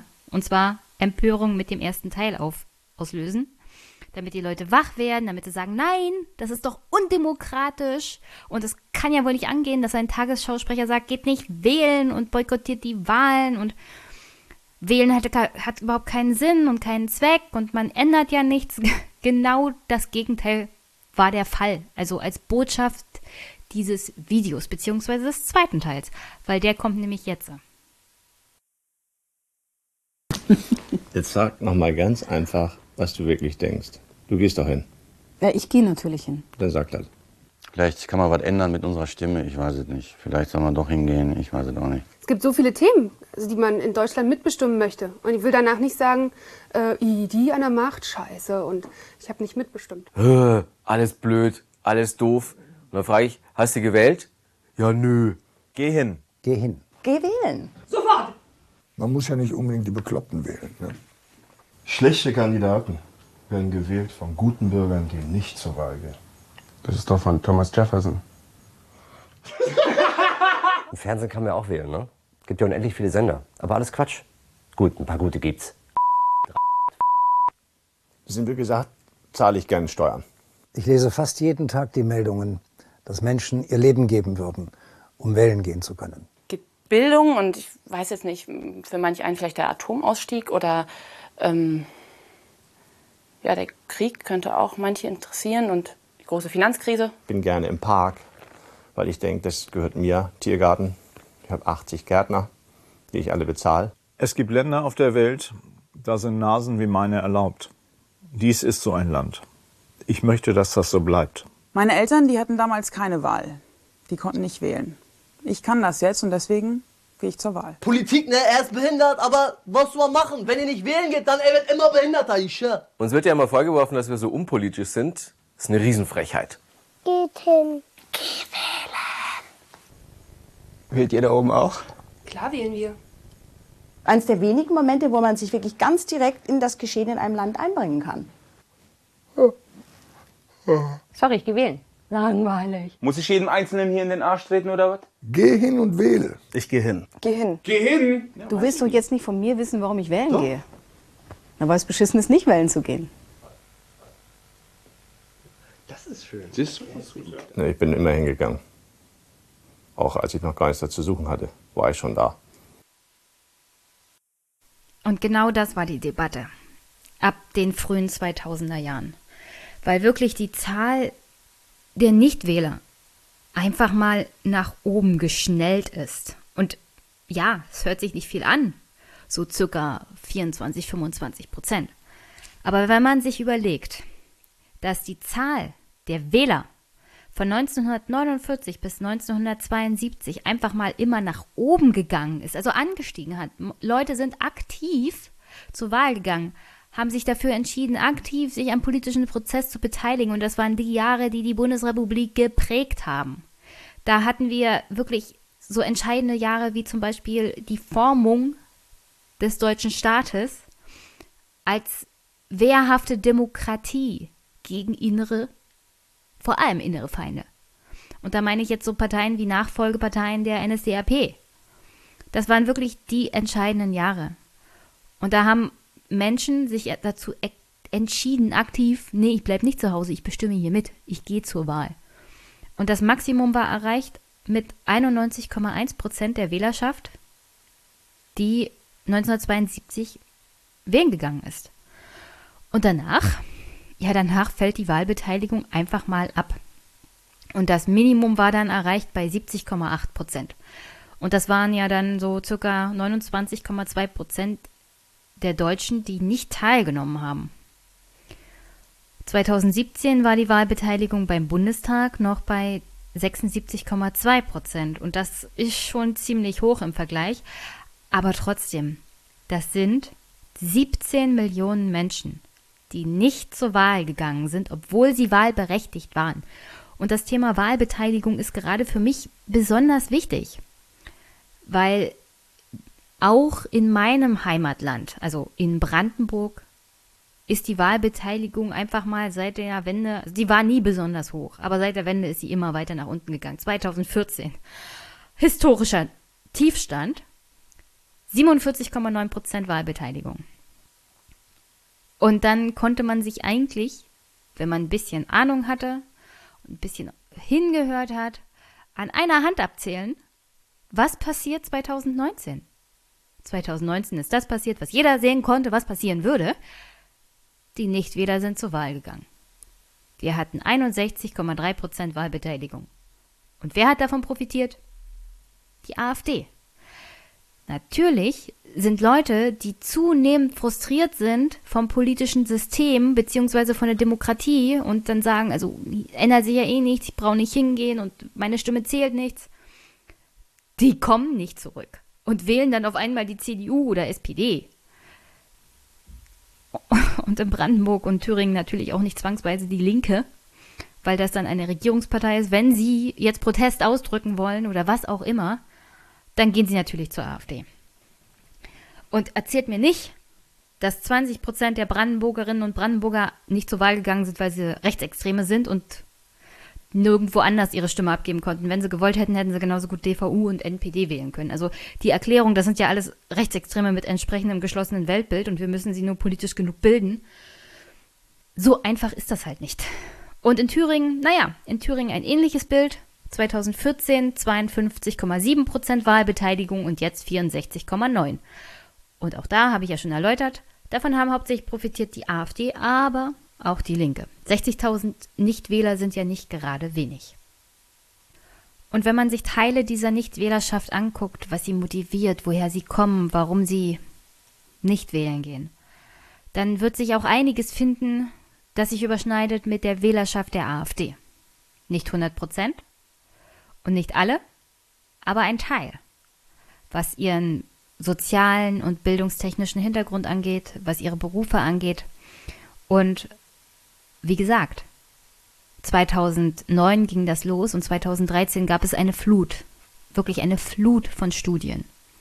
Und 2017 wurde dann nochmal untersucht, wer sind denn die Nichtwähler? Und zwar von der Bundesregierung, die hat das in Auftrag gegeben. Und diese Studien würde ich jetzt hier an der Stelle gerne mal aufgreifen und das eine oder andere daraus euch näher bringen. Weil ich finde, es ist wirklich 2019 wichtig, sich daran zu erinnern. Wer sind denn diese Nichtwähler? Warum sind sie nicht wählen gegangen? Also woher kommen die Leute, die jetzt AfD wählen? Ich finde nämlich, es hilft zu verstehen. Und dass das nicht alles aus dem Blauen herausgekommen ist. Und dass es einfach war und ist, Leute einfach mal zu ignorieren und zu übersehen, die nicht in der eigenen Kommunikationsbubble sind, mit denen man sich nicht jeden Tag unterhält, die nicht zum eigenen Freundes- und Bekanntenkreis gehören oder zur Familie. Weil viele dieser Nichtwähler bewegen sich außerhalb der eigenen bekannten Sphäre, ja. Und deswegen hier mal ein paar Studien und ein paar Zahlen und ein paar Fakten aus diesen Studien.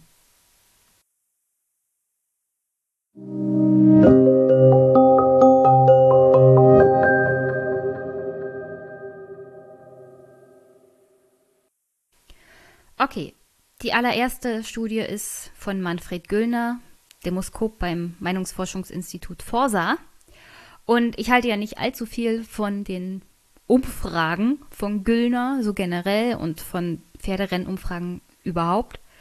Aber er hat 2013 unter anderem eine Studie zum Thema Nichtwähler gemacht, warum sie zu Hause bleiben und was man ändern könnte, damit man Wähler zurück an die Wahl ohne bekommt. Und diese Studie wurde geteilt unter anderem von Abgeordnetenwatch.de, weswegen ich sie schon dann lieber aufgegriffen habe als eine der wirklich vielen, vielen Studien, weil ich da auch auf die Meinung von Abgeordnetenwatch so generell als eine Plattform, die Lobbyismus und Transparenz äh, verfolgt, Lobbyismus verfolgt und Transparenz als Aufgabe hat, ziemlich viel halte. Äh, Manfred Güllner hat nämlich in dieser Studie Nichtwähler der vergangenen 15 Jahre untersucht und dafür unter anderem die Daten aus tausenden Telefoninterviews von 2012 ausgewertet. Also Nichtwähler, die 15 Jahre lang nicht zur Wahl gegangen sind, das im Jahr 2012 als Daten zusammengetragen und dann 2013 wurde es im Großen und Ganzen ausgewertet und veröffentlicht. Erkenntnisse aus dieser Studie sind Nummer eins: Nichtwähler sind durchaus politisch interessiert und informiert. Erkenntnis Nummer zwei: Die meisten Nichtwähler sind keine Dauernichtwähler, sondern sehen sich als Wähler im Wartestand. Das heißt, sie wären für die Teilnahme an Wahlen durchaus zu gewinnen, wenn denn die Rahmenbedingungen stimmen würden. Und das heißt vor allem, wenn Politiker sich den Sorgen der kleinen Leute annehmen. Dies ist aus Sicht vieler Nichtwähler derzeit nicht der Fall. Und hier ist der Zeitpunkt ganz entscheidend. Die AfD war 2013 schon gegründet. Aber die Zahlen sind in 2012 zusammengetragen worden. Und selbst wenn man bedenkt, dass die AfD politisch schon aktiv war in 2013, nicht in dem Maße, wie es momentan ist, ja, und nicht mit dem Inhalt in 2013, wie er jetzt ist. Also 2013 war das noch die Partei von Bernd Lucke, Eurokritiker vor allem in Prozess der Partei, sich nach rechts zu entwickeln, hin zu rechtsradikal, rechtspopulistisch, was es jetzt ist. Aber wie gesagt, nichts davon hat irgendwie mit dem aktiven Agieren der AfD zu tun, was die Antworten der Nichtwähler angeht. Denn wie gesagt, 2012 existierte die AfD noch nicht. Das Potenzial für die AfD aber schon. Denn Ergebnisse der Studie im Überblick. Der Großteil der Nichtwähler ist mit der Demokratie zufrieden, 71 Prozent. Nicht aber tatsächlich mit der tatsächlichen Politik. 78 Prozent der Befragten sagen nämlich, mit der aktuellen Politik an sich sind sie unzufrieden. Also alles das, was aus dem parlamentarischen System der repräsentativen Demokratie kommt, mit dem sind die Nichtwähler unzufrieden. Mit der Demokratie an sich sind sie zufrieden. Was das für eine Demokratie ist, wie sie sich das vorstellen, das sagt die Studie jetzt nicht so richtig, aber Demokratie hätten sie schon gerne und sie sind damit zufrieden, dass es sie gibt. Jeder dritte Nichtwähler bleibt bei der Wahl zu Hause, weil aus seiner Sicht die Politiker kein Ohr mehr für die Sorgen der kleinen Leute haben, haben 34 Prozent damals in der Studie gesagt. Bei den allermeisten Nichtwählern würde sich die Bereitschaft zur Wahl erhöhen, wenn sich Politiker wieder den Sorgen der kleinen Leute annehmen würden, haben 87 Prozent gesagt. 44 bzw. 24 Prozent sagen, dass ihre Stimmabgabe etwas oder sogar viel verändern kann. Also nicht die Mehrheit, aber ein paar sind davon überzeugt, dass Wählen tatsächlich eine Bedeutung hat. Und auch das ist wie in eine Glaskugel schauen auf die Zukunft. Eine Mehrheit der Nichtwähler interessiert sich stark für die politischen Geschehnisse. In Deutschland 61 Prozent, ihrem Bundesland sogar 71 Prozent und in ihrer Gemeinde 74 Prozent. Wobei ich jetzt an dieser Stelle tatsächlich sagen würde, das ist ein bisschen, äh, wenn ein Fremder anruft, dann sage ich natürlich, dass ich sehr, sehr interessiert bin an der Politik vor Ort, weil die geringste Wahlbeteiligung ist natürlich in den Gemeinden. Und wenn man sich wirklich so stark dafür interessiert, würden die Leute auch hingehen. Also hier ist die Studie dann tatsächlich ein bisschen widersprüchlich. Aber das ist auch in solchen Sachen drin. Das größte Vertrauen haben die Nichtwähler in ihre Gemeinde- und Stadtverwaltung, 53 Prozent. Erst dann folgen mit großem Abstand die Landesregierung, 42 Prozent, Bundesregierung 35, Bundestag 34% und das Europäische Parlament mit 20 Prozent. Auch das ist ja nichts Neues. Äh, die Zahlen sind auch mittlerweile schon ziemlich bekannt. Umso weiter weg die politische Entscheidung anscheinend ist, umso weniger Vertrauen hat man in den Prozess oder in die Personen an sich. Vielleicht ist negative Berichterstattung dann auch noch ein Thema bei dem Ganzen. Schlechte Presse hilft jedenfalls nie, einem Politiker besonders vertrauensvoll zu sein oder als vertrauensvoll angesehen zu werden. Was schloss Güllner damals aus der Studie? Naja, er meinte, Nichtwähler haben überwiegend politische Gründe zur Wahlenthaltung. Insbesondere die Unzufriedenheit mit der Art und Weise, wie politische Akteure heute Politik betreiben. Nach Ansicht von Güllner zeigt sich darin ein Kommunikationsdefizit zwischen Politikerinnen und Politikern und Bürgerinnen und Bürgern, das es zu beheben gebe. Ebenfalls müssten die konkreten politischen Entscheidungen und deren Auswirkungen auf die Bevölkerung hinterfragt werden bzw. deutlicher erklärt werden. Und Güllners Empfehlung an Politiker nach dieser Studie zu Nichtwählern. In erster Linie müssten die politischen Entscheidungsträger sowie ihre Parteien die entstandenen Distanzen und Entfremdungen zwischen Politik und Bürger verringern. Sie sollten wieder stärker auf die Interessen der Mehrheit der Bürger Rücksicht nehmen und nicht die Interessen von Minderheiten oder Partikulargruppen in so starkem Maße, wie es heute oft der Fall ist, politisch in politische Entscheidungen einfließen lassen. Die Parteien müssten allerdings auch ihr personelles und inhaltliches Angebot überprüfen und optimieren. Sie können Parteien durchaus ihre früher einmal vorhandenen Botschaften wiedererlangen, beziehungsweise wieder rüberbringen, meint er wahrscheinlich. Ähm, jein. Also an der Stelle, das Fazit von Güllner ist natürlich, äh, ihr kommuniziert nicht mit den Bürgern. Das Problem ist hauptsächlich auch, ihr seid nicht vor Ort. Ja, da, also dieser Rückzug aus den ländlichen Räumen ist ja schon seit einer Weile spürbar gewesen und das hat gerade in Landtags- und Europawahlen der AfD viel Platz gelassen. Und Wahlkampf ist halt in Städten einfacher als sonst was. Und dann hat man sich sehr viel auf die Kommunikation im sozialen Medien verlassen, ja. Alles das, was Wahlwerbung mit Twitter, aber vor allem Facebook zu tun hatte, man dachte, das reicht halt. Also Menschen wollen halt keinen Kontakt zu Menschen, sondern offensichtlich zu einem Facebook-Account. Und das war halt die Politik von vor vier, fünf Jahren. Ich meine, das vergisst man auch einfach. Facebook und Twitter sind aufgetaucht und Politiker dachten, Internet und Homepages und Facebook, das ist das neue heiße Zeug, der neue heiße Shit.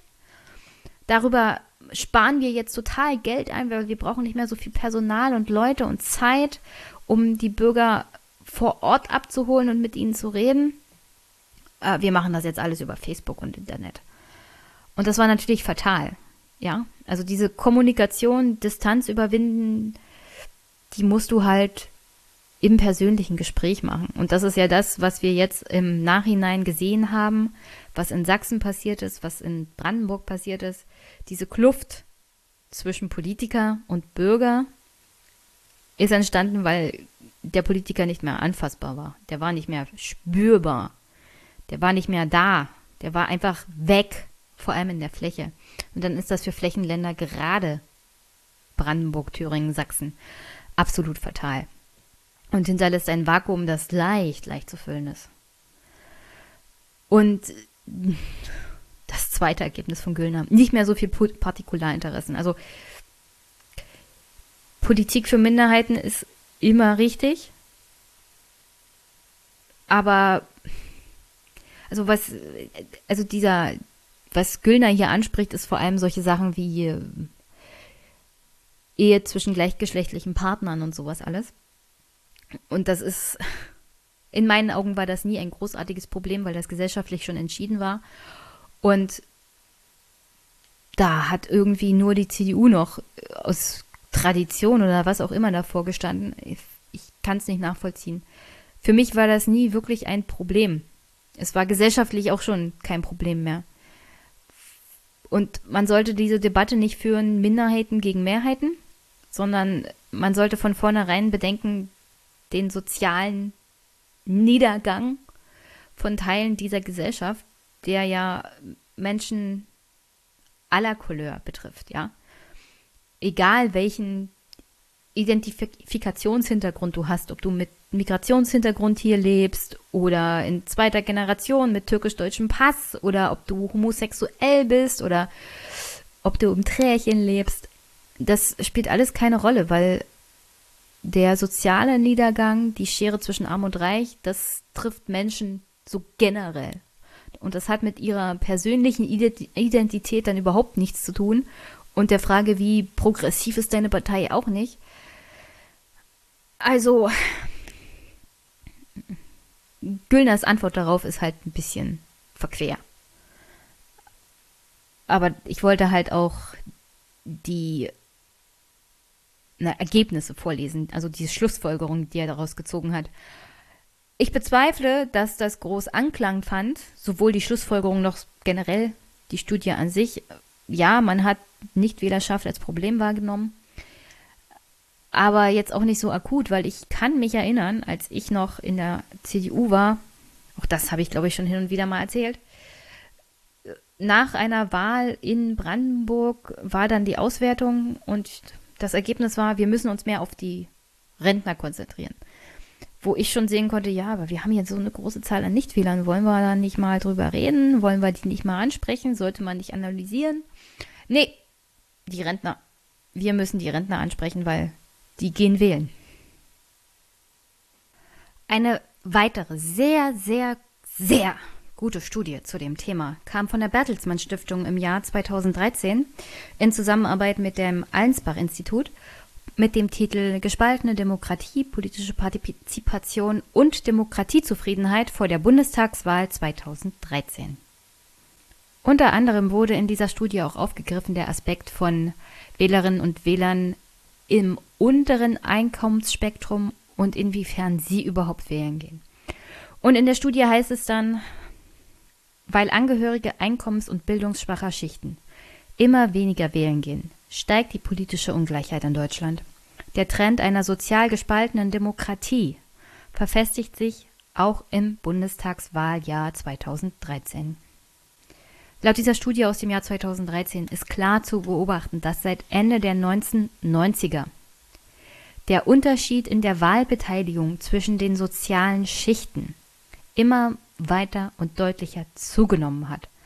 So kamen unter anderem in jüngeren Zeiten sowohl das Wissenschaftsinstitut Berlin als auch die Otto Brenner Studie, beide im Wesentlichen auf der Grundlage regelmäßig durchgeführter Bevölkerungsbefragungen und Untersuchungen zu dem Schluss, dass die soziale Selektivität bei der Beteiligung an politischen Prozessen, vor allem der Wahlbeteiligung, zunimmt.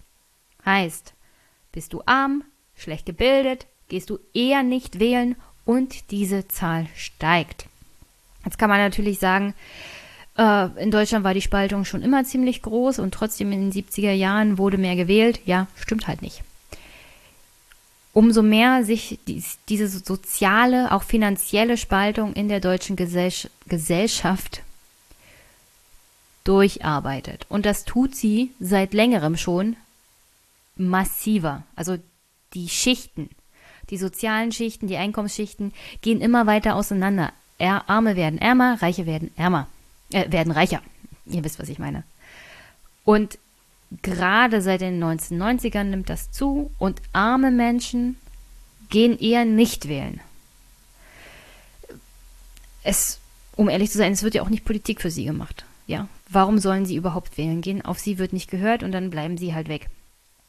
Das heißt nicht, und das ist ja so die allgemeine Behauptung gewesen und das allgemeine These, also die allgemeine These auch, die ganze Zeit lang, wer nicht wählen geht, ist halt zufrieden, wie es läuft. Und das habe selbst ich noch in 2009, 2014 im Landtagswahlkampf gehört.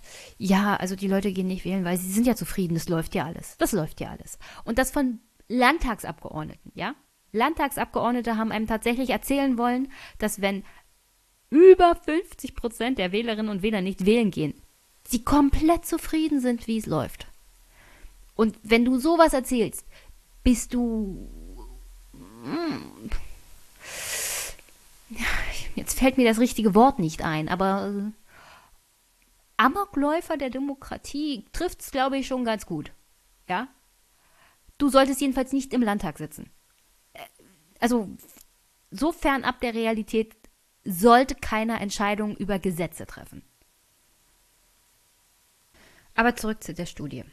die Wahlbeteiligung von Geringverdienern sinkt stetig, wurde festgestellt. Und wenn man sich das mal anguckt, die oberen Einkommensschichten und ihre Wahlbeteiligung über die Jahre verteilt und die unteren Einkommensschichten, also circa die unteren 20 Prozent und ihre Wahlbeteiligung über die Jahre verteilt, ergibt sich folgendes Bild. 1972 war die Wahlbeteiligung fast noch gleich auf zwischen beiden Einkommensschichten. 97 Prozent der oberen Einkommensschicht gingen wählen, 92 Prozent der unteren Einkommensschicht. Das blieb ungefähr so bis 1998. Da gingen noch 98 Prozent der oberen Einkommensschicht wählen und 90 Prozent der unteren Einkommensschicht. 2002 gingen 99 Prozent der oberen Einkommensschicht wählen, 82 Prozent nur noch der unteren Einkommensschicht. Und das setzt sich so fort. Das heißt, die Wahlbeteiligung der oberen 20 Prozent bleibt fast gleich.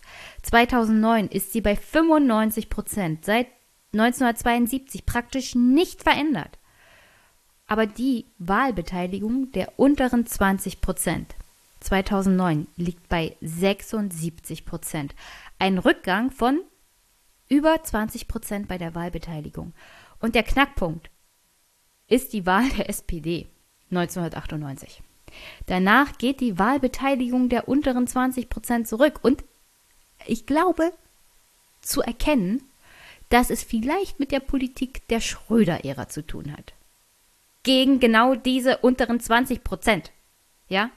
Hartz IV und alles, was damit zusammenhängt, alles, was in dieser Zeit passiert ist, hat den Menschen das Gefühl gegeben, die Leute hören uns gar nicht mehr zu. Es spielt überhaupt keine Rolle, ob wir wählen gehen oder nicht. Und wenn wir wählen gehen, dann sicherlich diese Leute nicht mehr. Und dann sind die Leute einfach zu Hause geblieben und haben, wie Güllner es sagen würde, in Wartestellung ausgeharrt, bis sie jemanden finden, den sie wählen wollen oder können oder möchten, der eine einen großen genug, also einen Baseballschläger oder eine Dynamitstange hat, die groß genug ist, um den ganzen Laden einfach mal in die Luft zu jagen. Weil die etablierte Politik scheint diese 20 Prozent nicht mehr mitzunehmen. Und äh, das Problem ist, äh, sie wurden ja schon mal mitgenommen. Also die unteren 20 Prozent sind nicht zwangsweise an Politik nicht interessiert. Sie sind nicht zwangsweise, haben sie irgendwie keine Lust wählen zu gehen oder sind übersättigt. Wenn das ein Argument wäre, würden die oberen 20 Prozent genauso wenig wählen gehen. Es ist offenkundig ein anderes Problem hier, das dafür gesorgt hat, dass nach 1998 die Wählerschaft einfach mal in diesen 20 Prozent der Einkommensschicht eingebrochen ist. Und das gleiche Muster setzt sich dann natürlich im Bereich der Schulbildung auch fort. Ähm, eher untere Schichten mit geringerer Bildung, mit entsprechend schlechter sozialer und finanzieller Stellung gehen eher nicht wählen und das vermehrt über die Jahre verteilt als Wählerinnen und Wähler mit höherem Bildungsabschluss. Und naja, dann kann man eigentlich schon ein ziemlich klares Bild ausmachen, wer gut ausgebildet ist, wer viel verdient, der geht eher zur Wahl. Und um ehrlich zu sein, das liegt auch hauptsächlich daran, dass seit den 1990ern, also Ende der 1990er, eine Politik gerade für diese Menschen gemacht wird gut gebildet, finanziell besser gestellt. Also neoliberale Politik hilft ja nicht den unteren Einkommensschichten und den schlechter gebildeten Menschen in diesem Land. Natürlich dann kommt auch noch hinzu, dass es wenig soziale Durchlässigkeit zwischen den verschiedenen Schichten gibt. Also die soziale Spaltung, auch wohntechnisch, setzt sich ja immer weiter durch. Ich weiß, wenn Stefan zuhört, der wird mir widersprechen, weil es in Frankfurt ein bisschen anders ist. Aber in den meisten deutschen Städten gibt es eine klare Trennung zwischen arm und reich, gut gebildet und weniger gut gebildet. Und das sorgt auch dann dafür, dass du einen Freundes- und Bekanntenkreis hast, der entweder eher wählen geht oder eher nicht wählen geht. Das heißt also, die Motivation innerhalb eines Bekanntenkreises, der sozial, ökonomisch, bildungspolitisch eher am unteren Bereich des Spektrums ist, naja, da unterhältst du dich wahrscheinlich nicht wirklich viel über Politik und wenn ja, dann eher so in Richtung, wie wir es in dem Wahlwerbespot gehört haben, der ja angeblich zum Boykottieren der Bundestagswahl 2009 aufrufen sollte. Nein, da unterhältst du dich dann ganz anders über Politik, über Demokratie und über Politiker. Und da ist dann der Tenor eher, ach, da gehe ich eher nicht, da gehe ich doch nicht wählen, da gehe ich doch nicht hin, das ändert sich ja eh nichts, als wenn du in einem Freundes- und Bekanntenkreis bist oder Familienkreis, der gut ausgebildet ist, Professoren, Selbstständige, höhere Bildung, Hochschule. Da redest du mit deinen Freunden und Familie natürlich anders über Politik.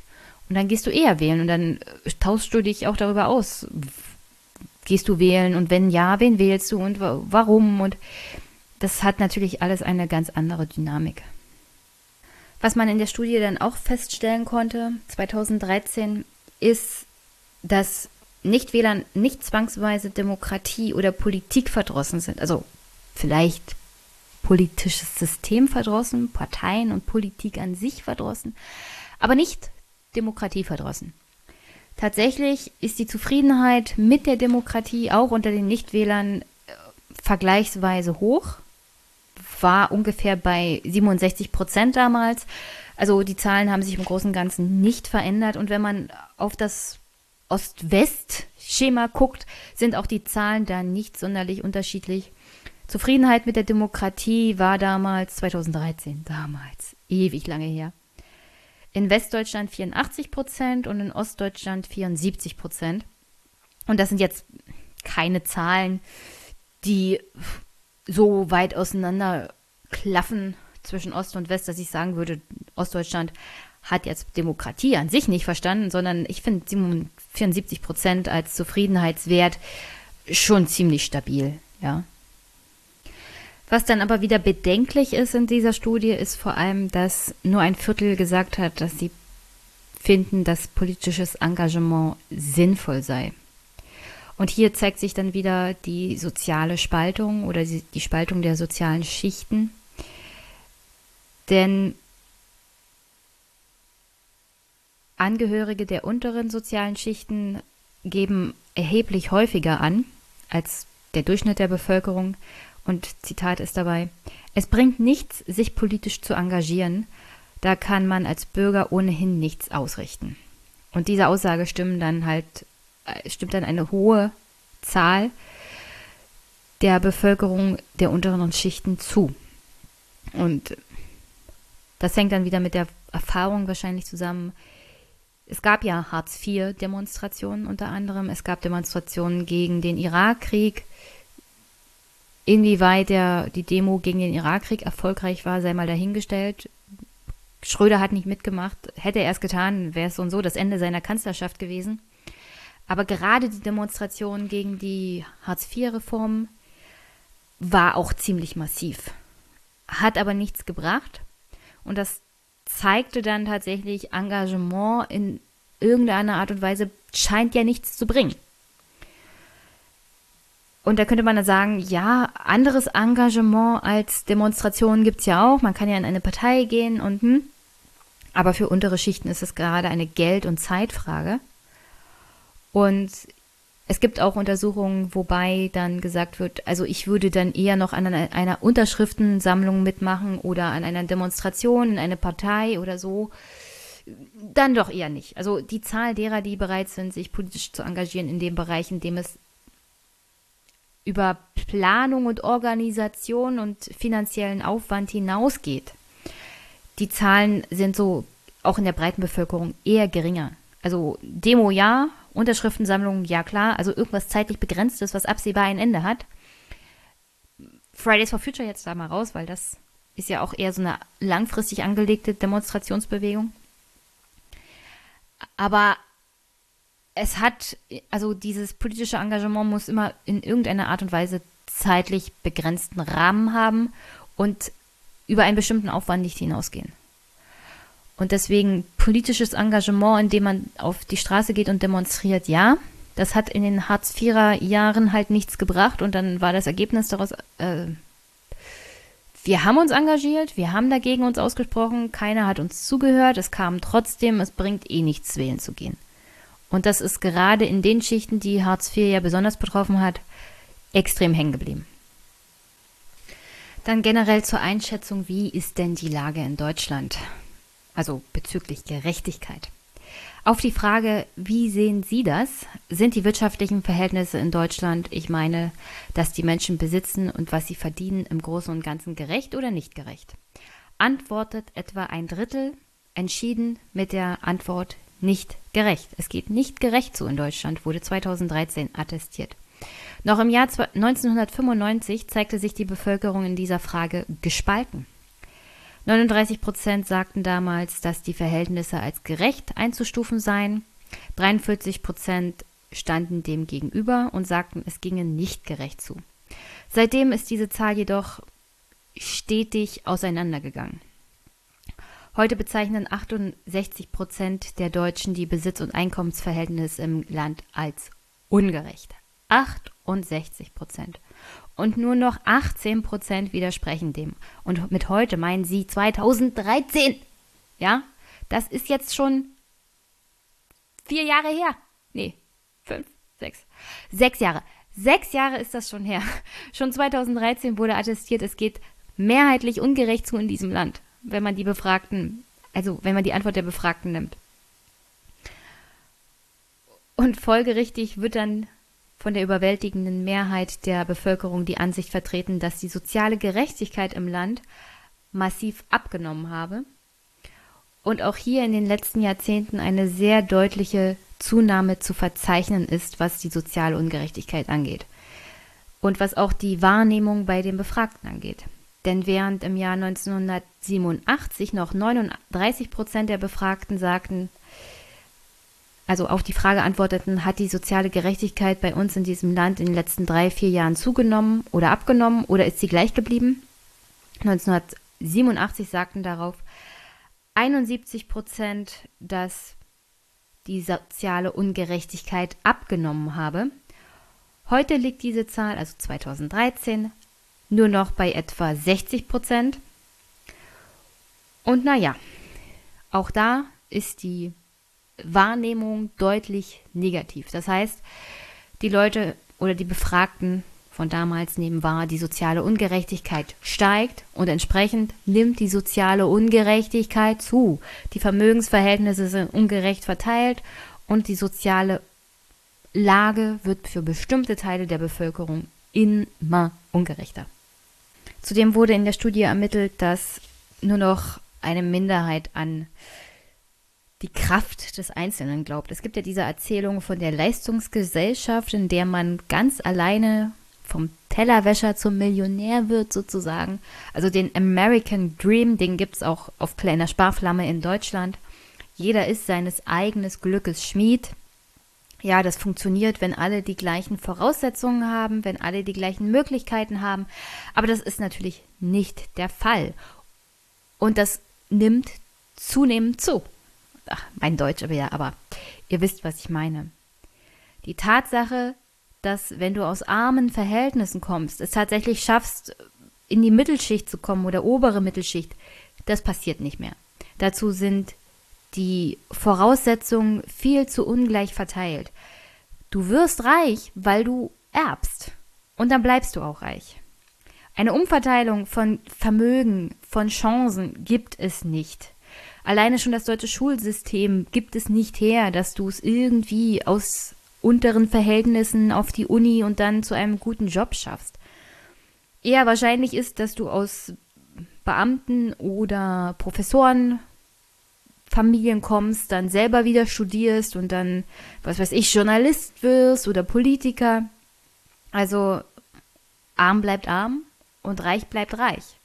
Und es gibt natürlich immer noch Ausnahmen, aber die Verfestigung der sozialen Lebensrealitäten. Also du wirst in eine Hartz-IV-Familie geboren und bleibst da auch in diesen Verhältnissen. Das verfestigt sich zunehmend. Und dann spielt es auch keine Rolle, wie engagiert du bist oder wie viel du drauf hast oder wie hart du arbeitest. Du kommst da einfach nicht raus. Also du bist nicht mehr deines eigenen Glückes Schmied. Das soziale System und das Bildungssystem gibt es gar nicht her. So, und dann noch zu der Untersuchung bezüglich des geringen politischen Interesses der Jüngeren. 2013 wurde festgestellt, das Politikinteresse bei Jüngeren ist tatsächlich ansteigend.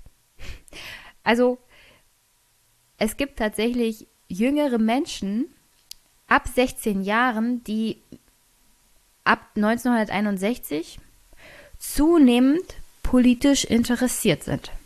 Das wurde schon 2013 festgestellt. Also junge Menschen sind früher politisiert und sind auch früher daran interessiert, politisch mitzureden und was zu machen.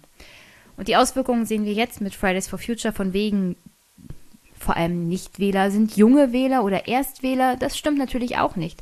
Junge Menschen sind schon ziemlich interessiert und wenn sie die Möglichkeit haben, sich an Wahlen zu beteiligen, tun sie das auch. Und Wahlbeteiligung nach Alter. Da unterscheidet sich das dann natürlich auch. Ja, umso jünger, umso geringer die Wahlbeteiligung und umso älter, umso höher. Aber generell kann man sagen, dass die Wahlbeteiligung durch die Bank weg, alle Altersklassen, seit 1972 rückläufig ist bis 2009.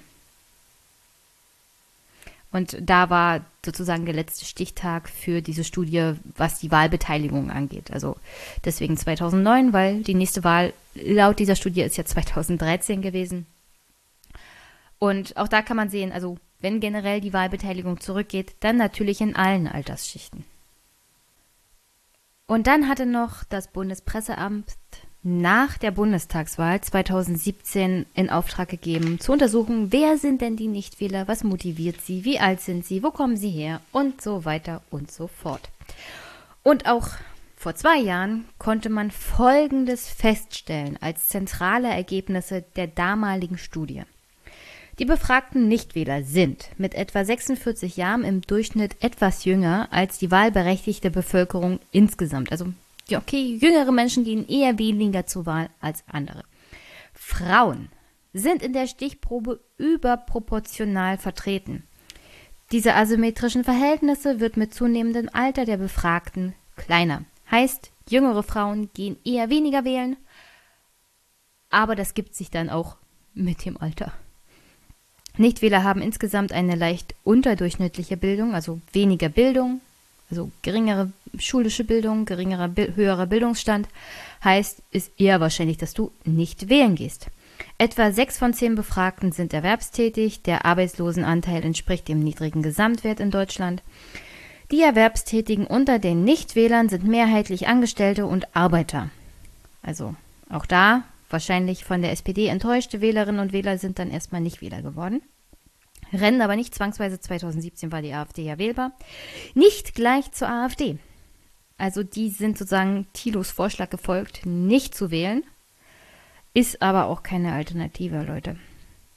Das heißt aber nicht, dass AfD-Wählen eine Alternative ist, aber ja, welches Gift dich tötet als Demokratie, ist dann völlig egal. Du bist dann halt tot. Beamte und Selbstständige sind in der Stichprobe kaum enthalten, weil die haben eher höhere Einkünfte, höhere Bildung, eher wahrscheinlich, dass sie wählen gehen. Darüber hinaus liegt das durchschnittliche Haushaltseinkommen der Nichtwähler etwa 600 Euro unter dem, Gesamt, unter dem Durchschnitt der Gesamtbevölkerung ab 18 Jahren. Das heißt, auch hier eher Geringverdiener gehen nicht zur Wahl. Nichtwähler sehen die eigene Lebenssituation insgesamt negativer als die Gesamtbevölkerung. Zwar sind sieben von zehn mit, der eigenen, mit dem eigenen Leben zufrieden, aber nur die Hälfte bewertet ihre wirtschaftliche Situation als gut. Wem es besonders schlecht geht, macht verstärkt die Bundesregierung dafür verantwortlich. Das ist gut zu wissen fürs BPA, also fürs Bundespresseamt.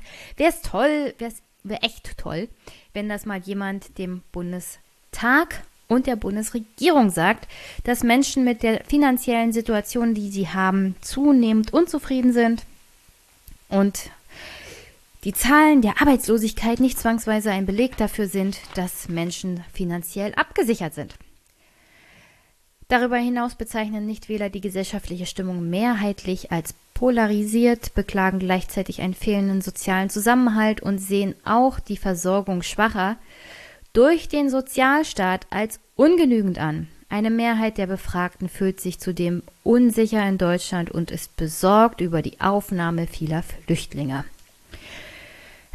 Das liest sich hier langsam wie eine Beschreibung von Teilen der AfD-Wählerschaft, aber naja, sind halt Nichtwähler, die 2005, 2017 nicht zur Bundestagswahl gegangen sind. Immer bedenken, das ist zwei Jahre her. Nur rund jeder fünfte Nichtwähler interessiert sich für Politik, für Männer, höherer, gebildeter und ältere trifft das häufiger zu. Je mehr Berührungspunkte zum politischen Geschehen bestehen, umso stärker steigt das Interesse der Befragten an Politik an. Viele Befragte informieren sich nur passiv über Politik. Insgesamt folgt nur jeder fünfte Nichtwähler den Wahlkampf zur Bundestagswahl intensiv. Wobei ich mich frage, welchen Wahlkampf haben die Leute 2017 überhaupt verfolgen können? Ich hoffe, die meisten haben tatsächlich das Kanzlerduell zwischen Schulz und Merkel nicht gesehen, denn das war nur abschreckend, was Politik an sich angeht. Auch andere politische Beteiligungsformen abseits von Wahlen werden von Nichtwählern kaum in Anspruch genommen. Allenfalls niedrigschwellige Angebote finden Zuspruch. Hier ist wahrscheinlich gemeint, so Proteste, Unterschriftenaktionen, wie gesagt. Auch die Studie 2013 hat das ja schon mehrheitlich bekundet in ihren Ergebnissen. Nur ein Viertel der Nichtwähler ist mit der Arbeit der Bundesregierung zufrieden. Ja, ich nehme ganz stark an, dass wenn du 2017 nicht zur Wahl gegangen bist, zwangsweise nicht alles in deinem Sinne läuft, weil auch das war ja eher so ein Gerücht, dass Nichtwähler zufrieden sind, so allgemein. Es besteht in der Politikwissenschaft schon längerfristig der Konsens, dass Nichtwähler nicht zwangsweise zufrieden sind mit der Art und Weise, wie Politik gerade läuft und den Inhalten. Das im Grundgesetz in Deutschland festgeschriebene freie Mandat für den gewählten Abgeordneten unterstützt nur jeder fünfte Nichtwähler. Eine deutliche Mehrheit und das über alle Teilgruppen hinweg spricht sich für eine, ein imperatives Mandat als Form der politischen Abordnung aus. Okay, da wird es ein bisschen kritisch. Und dann ist es natürlich eine so generell demokratisch, demokratische Systemfrage wenn du Nichtwähler befragst, die sagen, also wir hätten schon gerne, dass unser Abgeordneter gebunden ist und das umsetzen muss, was er verspricht. Und sonst können wir ihn sozusagen dafür zur Rechenschaft ziehen. Das freie Mandat gibt es ja in Deutschland nicht ohne Grund. Ja, du kannst einen Menschen ein Abgeordneter, ein Politiker nicht dazu zwingen, in deinem Sinne abzustimmen. Das widerspricht auch ein bisschen der repräsentativen Demokratie, aber das weist so generell auch darauf hin, dass Nichtwähler allgemein damit unzufrieden sind, wie die repräsentative Demokratie ausgelebt wird und welche Folgen das für sie hat. Beziehungsweise welche Folgen es halt im politischen Leben nicht hat. Parteien und Politiker schneiden gleichermaßen schlecht ab. Bei den Nichtwählern neun von zehn glauben, dass Parteien ihre Wahlversprechen nicht einhalten und es ihnen nur um die eigene Macht gehe. Zwischen Nichtwählern und Parteien lässt sich zunehmend eine tiefgehende Entfremdung diagnostizieren.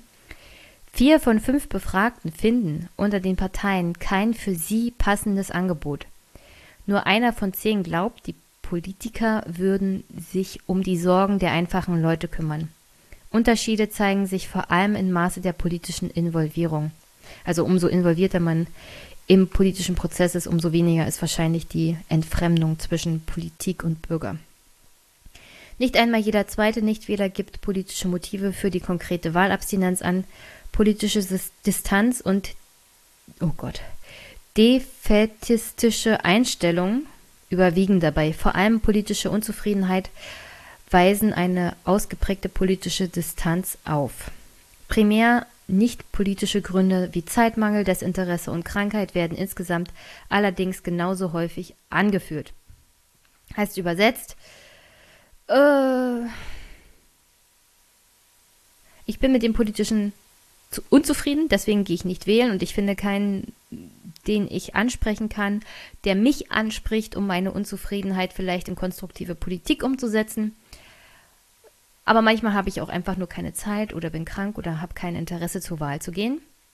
Was genau soll das denn bitte schön dem BPA sagen? Also, wir wissen auch nicht, was das Problem ist. Und äh, hier habt ihr mal ein paar Informationen. Aber es kann auch sein, dass die Nichtwähler einfach nur krank waren an dem Tag oder keine Zeit hatten. ja, den Punkt verstehe ich nicht so richtig in der Studie als Feststellung. Und der nimmt ein bisschen aus der Verantwortung, sich mal intensivst damit zu kümmern, denn wenn die Zahl der Nichtwähler vor allem im Bereich der Unzufriedenen ist, ist die Möglichkeit der Motivation durch die AfD doch eher gegeben als durch alles andere. Das war im Großen und Ganzen die Zusammenfassung der Untersuchungen für Motivation und Hintergrund von Nichtwählern für die Bundestagswahl 2017. So, und um das jetzt alles mal ein bisschen zusammenzufassen und eine Schleife drum zu machen. Seit 2009 ist durch Studien untersucht worden, dass die Zahl der Nichtwähler tatsächlich seit den 70er Jahren stetig zunimmt und drastisch tatsächlich seit Ende der 1990er Jahre. Ein ganzer Teil der unteren Bevölkerungsschicht hat sich einfach mal zurückgezogen aus den verschiedensten Gründen. Und das hat Güllner ja dann mit seiner Studie nachgewiesen. Die Leute haben nicht gesagt, also wir verabschieden uns hier von dem demokratischen Prozess, sondern wir gucken mal, was denn da kommt. Vielleicht kann uns ja wieder jemand mitnehmen. Und das Problem ist, dass keiner gekommen ist und sie mitgenommen hat.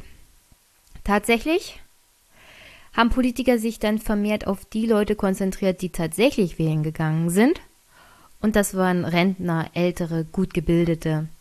Und für die wurde dann auch entsprechend Politik gemacht, denn die waren ja ansprechbar die haben auch kommuniziert mit den Politikerinnen und Politikern. Und parallel dazu gab es dann immer diese Aktionen mit Geh doch wählen und beteilige sich am politischen Prozess und nicht wählen ist auch keine Alternative. Und ja, was kann man auch beobachten? Man kann auch beobachten, dass die Nichtwähler natürlich vor allem nicht von der Demokratie abgeschreckt sind, sondern wie das repräsentative System in Deutschland funktioniert. Und nicht die repräsentative Demokratie an sich, sondern dass Politiker sich teilweise halt nicht um sie kümmern oder ihre Sorgen und Nöte nicht in Politik umsetzen, was jetzt vor allem die soziale Ungerechtigkeit angeht und die steigende Kluft zwischen Arm und Reich und die ungerechte Verteilung von Vermögen. Das ist wie gesagt, schon seit Ende der 1990er zu beobachten, wird vermehrt verspürt von den Wählerinnen und Wählern der unteren Schichten, die entsprechend nicht wählen gehen, weil sie keinen Ansprechpartner gefunden haben oder in ihren Augen, der tatsächlich für sie Politik machen kann. Ich meine, sie hätten genauso gut die Linke wählen können. Die SPD scheint ihnen kein guter Ansprechpartner mehr seit Gerhard Schröder zu sein. Bekommen haben sie Angela Merkel, zweimal die große dreimal die Große Koalition eine Wirtschaftskrise, eine Finanzkrise, eine von der Presse hochgejubelte, hochgejauchzte Flüchtlingskrise und eine Krise nach der anderen. Aber keine Lösung konkret ihrer Probleme, sondern zunehmender Frust und ja, Angst um die Zukunft. Die Digitalisierung kommt noch dazu, die ja vor allem dann auch die Arbeiterschaft betrifft die Industrialisierung, die hier zurückgehen soll bezüglich ja, Arbeitsstellen vor allem. Und ich glaube, es ist auch nachvollziehbar, dass der Schritt von ich bin frustriert und ich gehe nicht wählen zu ich bin frustriert und alle reden über die AfD, die macht den anderen Frust, über die regen sich alle auf na dann will ich die mal. Weil ich habe Frust und ich will, dass die anderen auch alle Frust haben. Ich will, dass sie Angst haben und ich will, dass mal jemand meinen Frust artikuliert. Und dass dann jemand sagt, ja, ich will die AfD aus Überzeugung. Aus Überzeugung, weil die stehen ja für all das, was ich verspüre. Angst Frust, Hass, wenn man Bernd Höcke zuhört.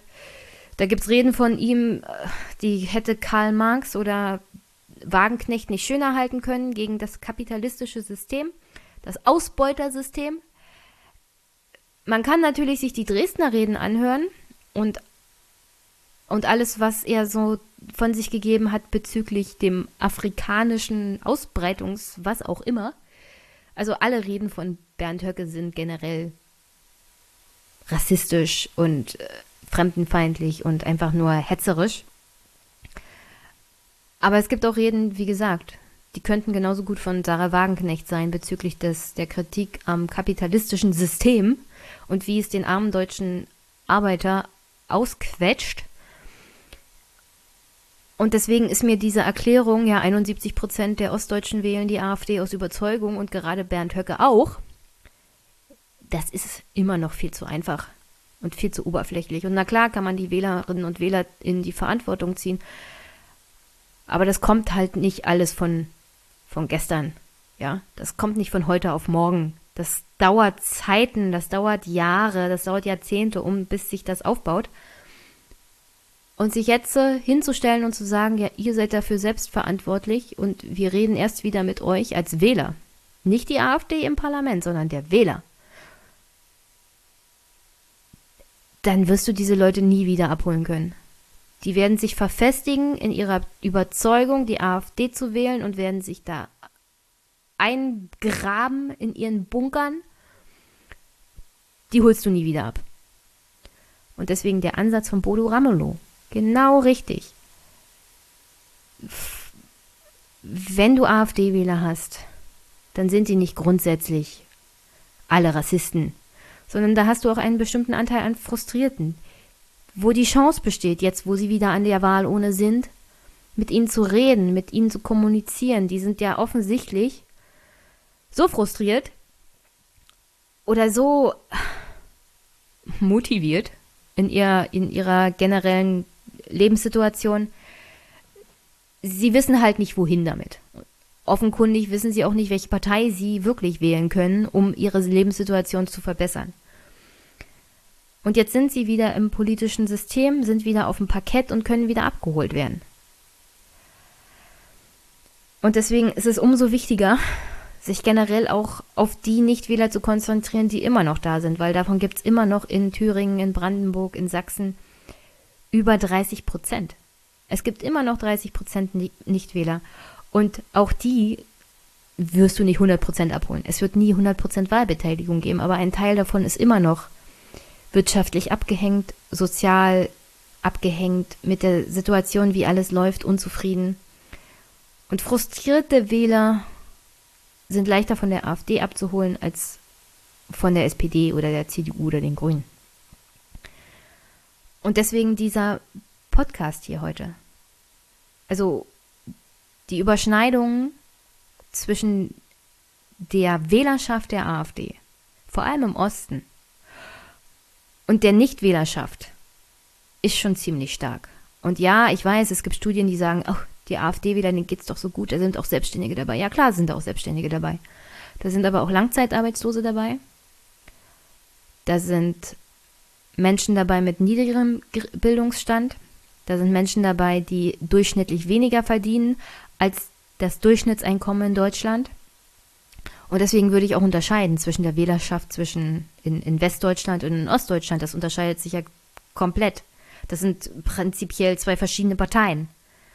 Sowohl in den Führungsebenen, was jetzt, also gibt ja keinen Bernd Höcke im Westen, ja, den, den gibt es ja hier im Osten.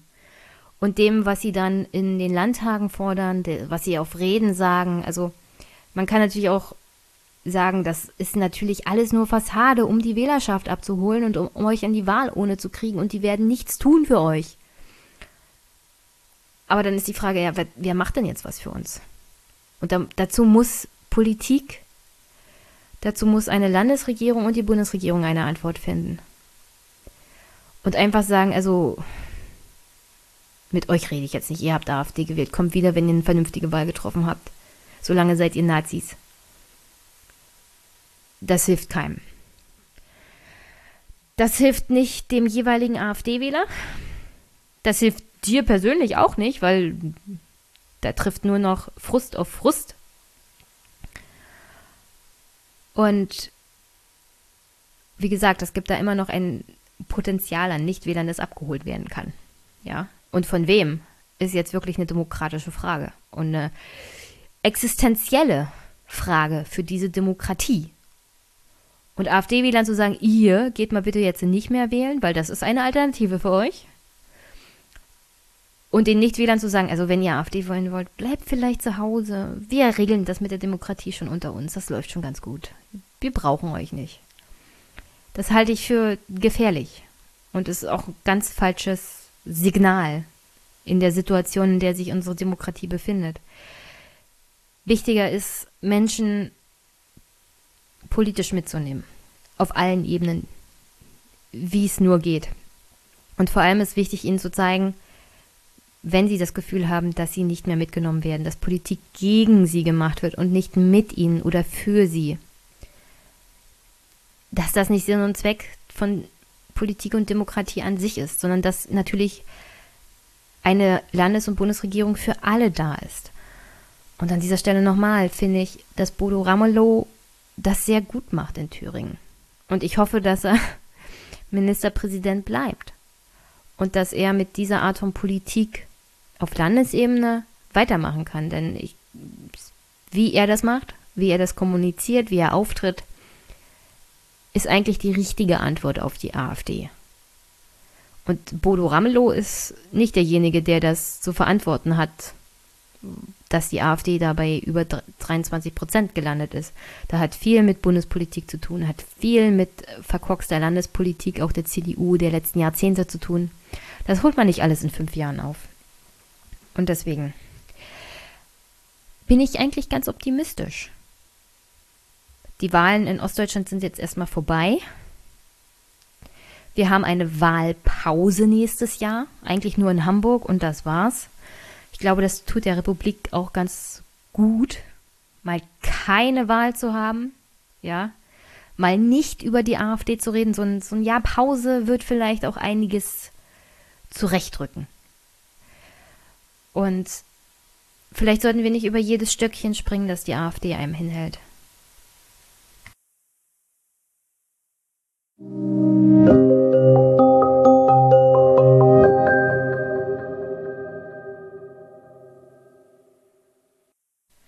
Zum Abschluss. Also, erstmal. Puh, wieder ein ewig, ewig, ewig langer Monolog. Ich freue mich aber über jede Menge Feedback. Ja, also ich hätte hier zu diesen Studien noch viel, viel mehr sagen können, noch viel mehr vorlesen können, noch viel mehr in die Details gehen können. Aber ich glaube, ihr wisst, wo die Reise hingeht, also worum es hier ging. Es ging hauptsächlich um einen Blick zurück. Wo kommen diese Wähler her? Die waren immer schon da. Und die haben praktisch teilweise nur darauf gewartet, eine Partei wie die AfD wählen zu können. Und da ist nicht zu 99 Prozent die Motivation, wir sind Rechtsextreme und wir wollen, dass Deutschland den Deutschen gehört und sowas alles, sondern ganz im Gegenteil. Das ist alles viel komplizierter. Und in der Zeit, in der wir leben, sind einfache Antworten und empörende Antworten genau das Falsche.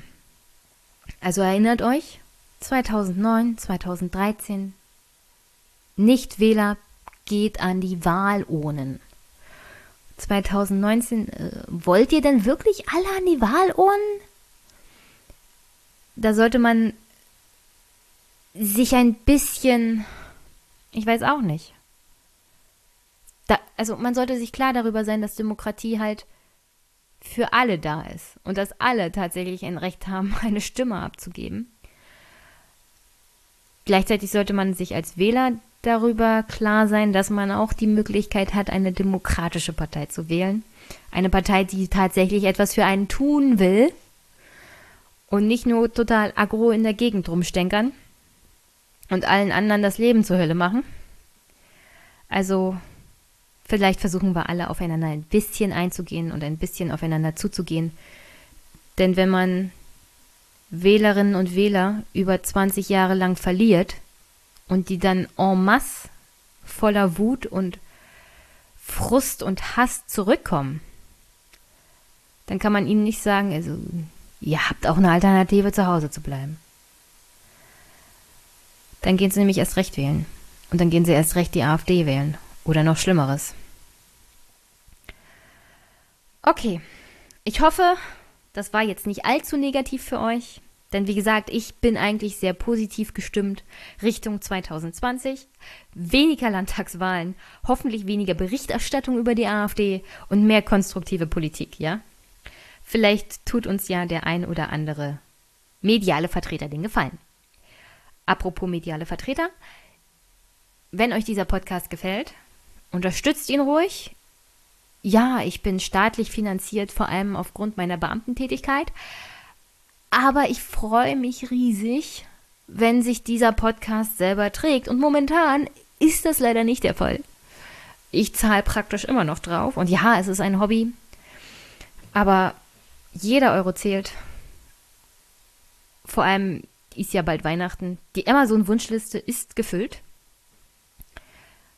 Ihr könnt mir auch Gutscheine zukommen lassen, dann gebe ich sie aus für, was weiß ich, Star Wars-Figuren, keine Ahnung. Irgendwas Unterhaltsames Richtung 18. Dezember. Ich habe jetzt schon eine Karte, ich bin schon ganz aufgeregt.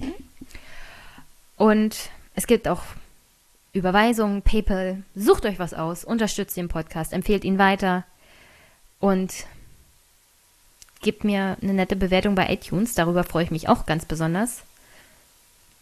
Also, auf diese Art und Weise könnt ihr auch meine doch relativ journalistische Tätigkeit unterstützen. Ja, und dann hoffe ich, dass ihr nächste Woche wieder anschaltet, weil da habe ich tatsächlich Anja, Anja Paumen zu Gast. Sie hat ein Buch geschrieben, It's the Planet Stupid. Das ist einfach der Hammer, schwer zu empfehlen. Beide Teile, also es ist praktisch wie zwei Bücher. Aber da gehe ich am besten nächste Woche mal drauf ein. Und das würde ich euch wirklich dringend empfehlen, die nächste Folge auf alle Fälle zu hören. Sonst hört ihr hier gleich im Anschluss noch ein relativ kurzes Interview mit Professor Dr. Oskar Niedermeyer.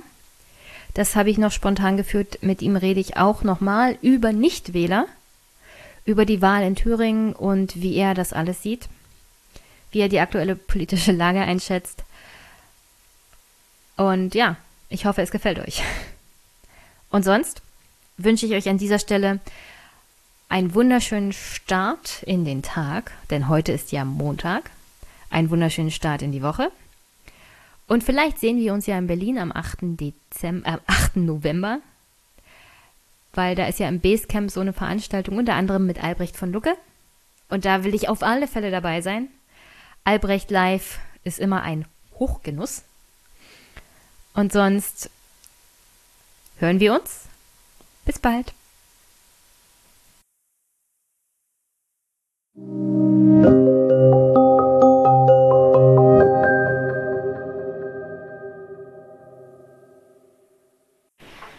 Schönen guten Nachmittag, Herr Professor Dr. Niedermeyer. Hallo. Ich habe Sie ja äh, um ein Gespräch gebeten heute, weil wir, Ja, hatten, wir hatten die Landtagswahlen in Thüringen und damit meine Hörer auch wissen, wer Sie sind, wollen Sie sich kurz vorstellen?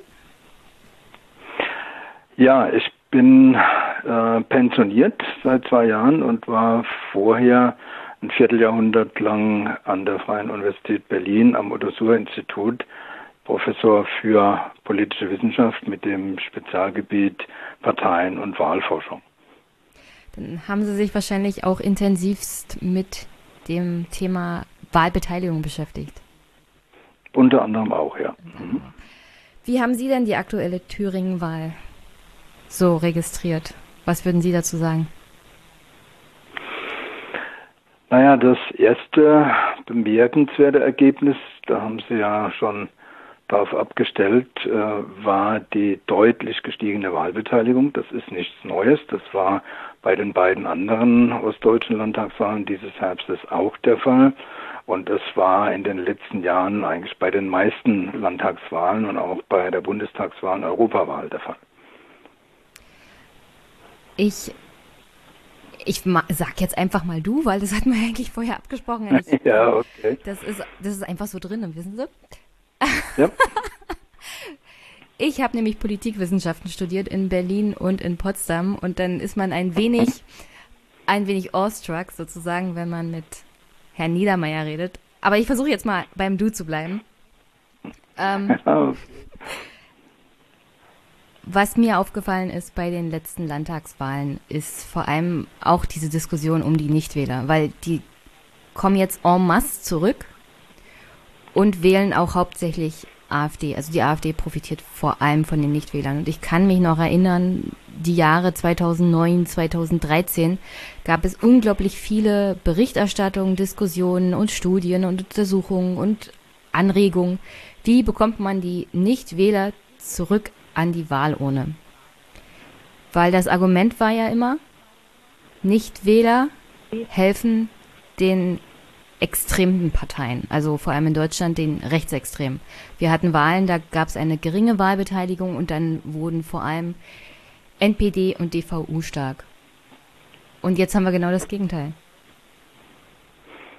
Ja, das ist richtig. Es ist zwar nicht bei jeder Wahl so gewesen, es gab auch so zwei, drei Wahlen, wo die CDU am ehesten profitiert hat, aber ja, generell ist es schon so. Und ähm, die Diskussion äh, ist für mich so ein bisschen seltsam in der letzten Zeit, weil äh, früher war es immer so, dass man ähm, sehr geschimpft hat über die zurückgehende Wahlbeteiligung, das wäre so schlecht für die Demokratie.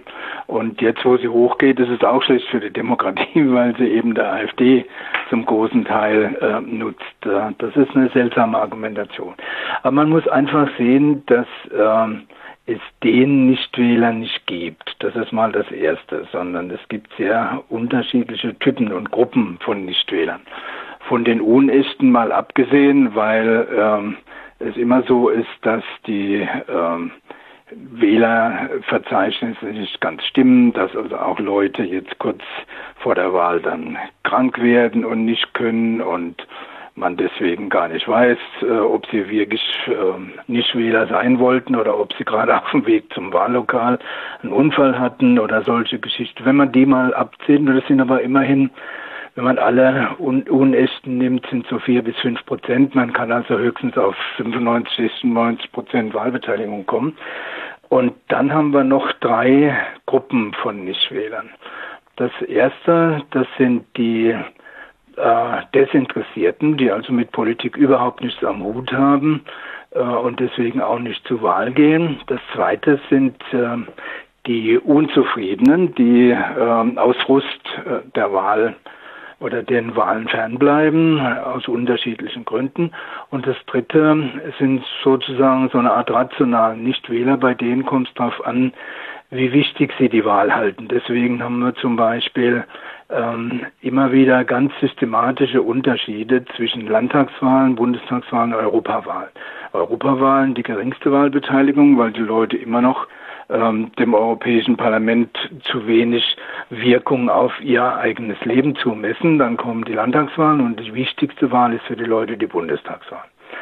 Also das muss man zunächst einmal sehen und wenn die Wahlbeteiligung gestiegen ist, in der letzten Zeit, dann ist es vor allen Dingen eben darauf zurückzuführen, dass ein Teil der unzufriedenen Nichtwähler ähm, jetzt verstärkt zur Wahl gegangen ist in den letzten Jahren. Das waren also Leute, die haben sich vorher nicht äh, repräsentiert gefühlt im Parteiensystem, so wie es war. Und es waren Leute, die ähm, sind aus Frust über bestimmte Politiken zu Hause geblieben. Und ähm, in diese Lücke ist die AfD rein und hat einem Teil dieser Unzufriedenen eine Möglichkeit gegeben, ihren Protest zu äußern. Und deswegen sind sie zur Wahl gegangen. Man hat ja nämlich generell die Möglichkeit, wenn man mit einer Politik unzufrieden ist, ähm, die die Regierung macht, dann wählt man normalerweise die Opposition.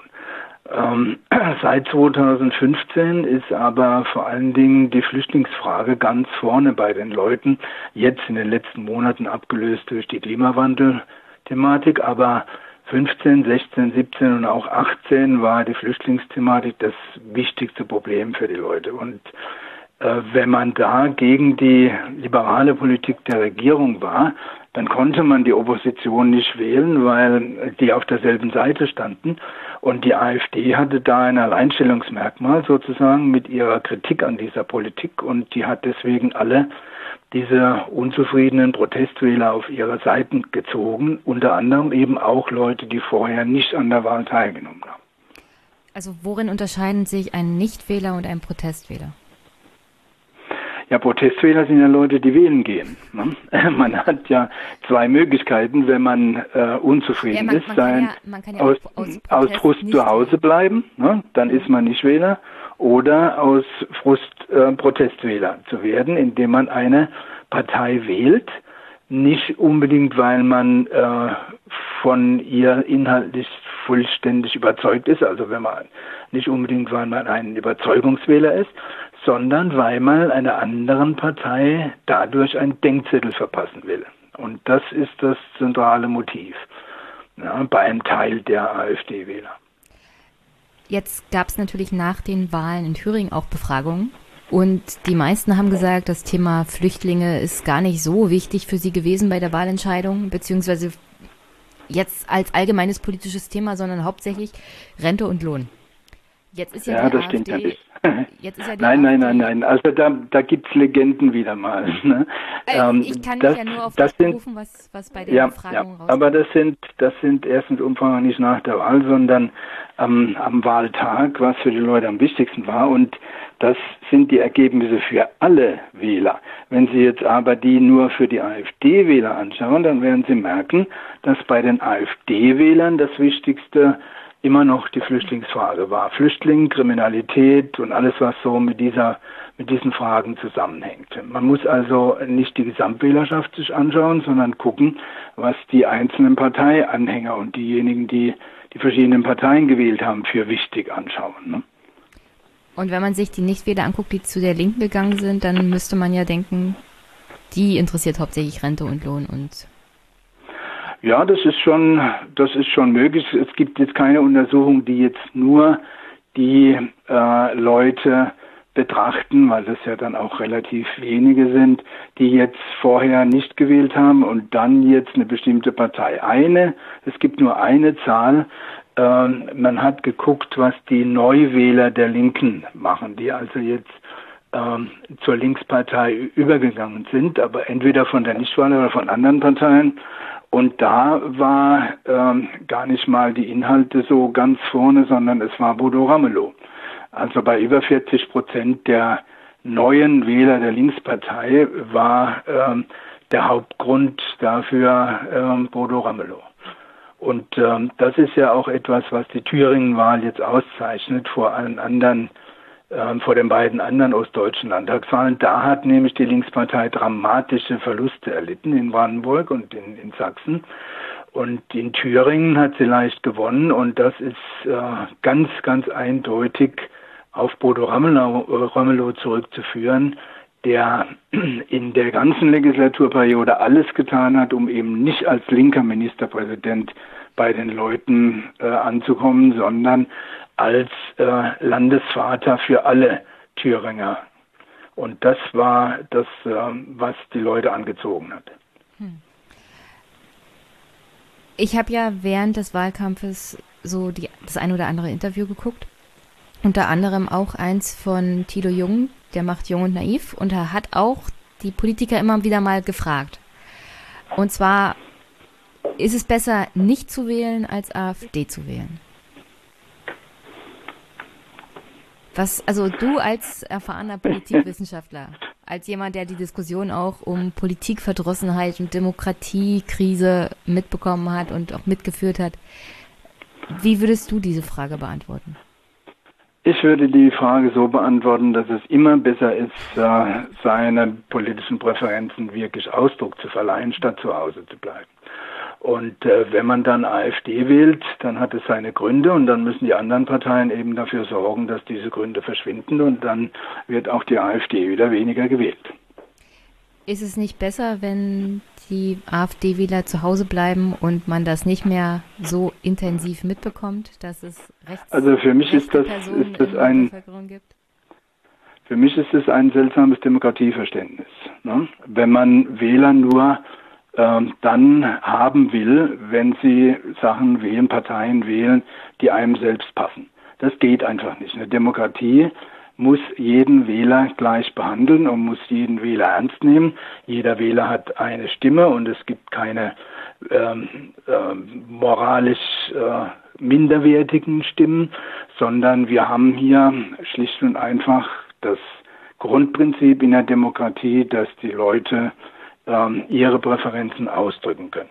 Und die anderen Parteien müssen damit umgehen und müssen dafür sorgen, dass äh, diese Präferenzen sich ändern, wenn ihnen das nicht passt. Aber sie können eben nicht sagen, wir wollen, äh, wir akzeptieren Wähler nur, wenn sie ähm, das machen, was wir gerne hätten. Das geht einfach nicht. Wie kann man ehemalige Nichtwähler, die jetzt zur AfD gegangen sind, davon überzeugen, beim nächsten Mal eine demokratischere Partei zu wählen, sagen wir es mal so? Das kommt sehr darauf an, aus welchen Motiven heraus die AfD gewählt wird. Wir haben bei der AfD-Wählerschaft zwei große Gruppen.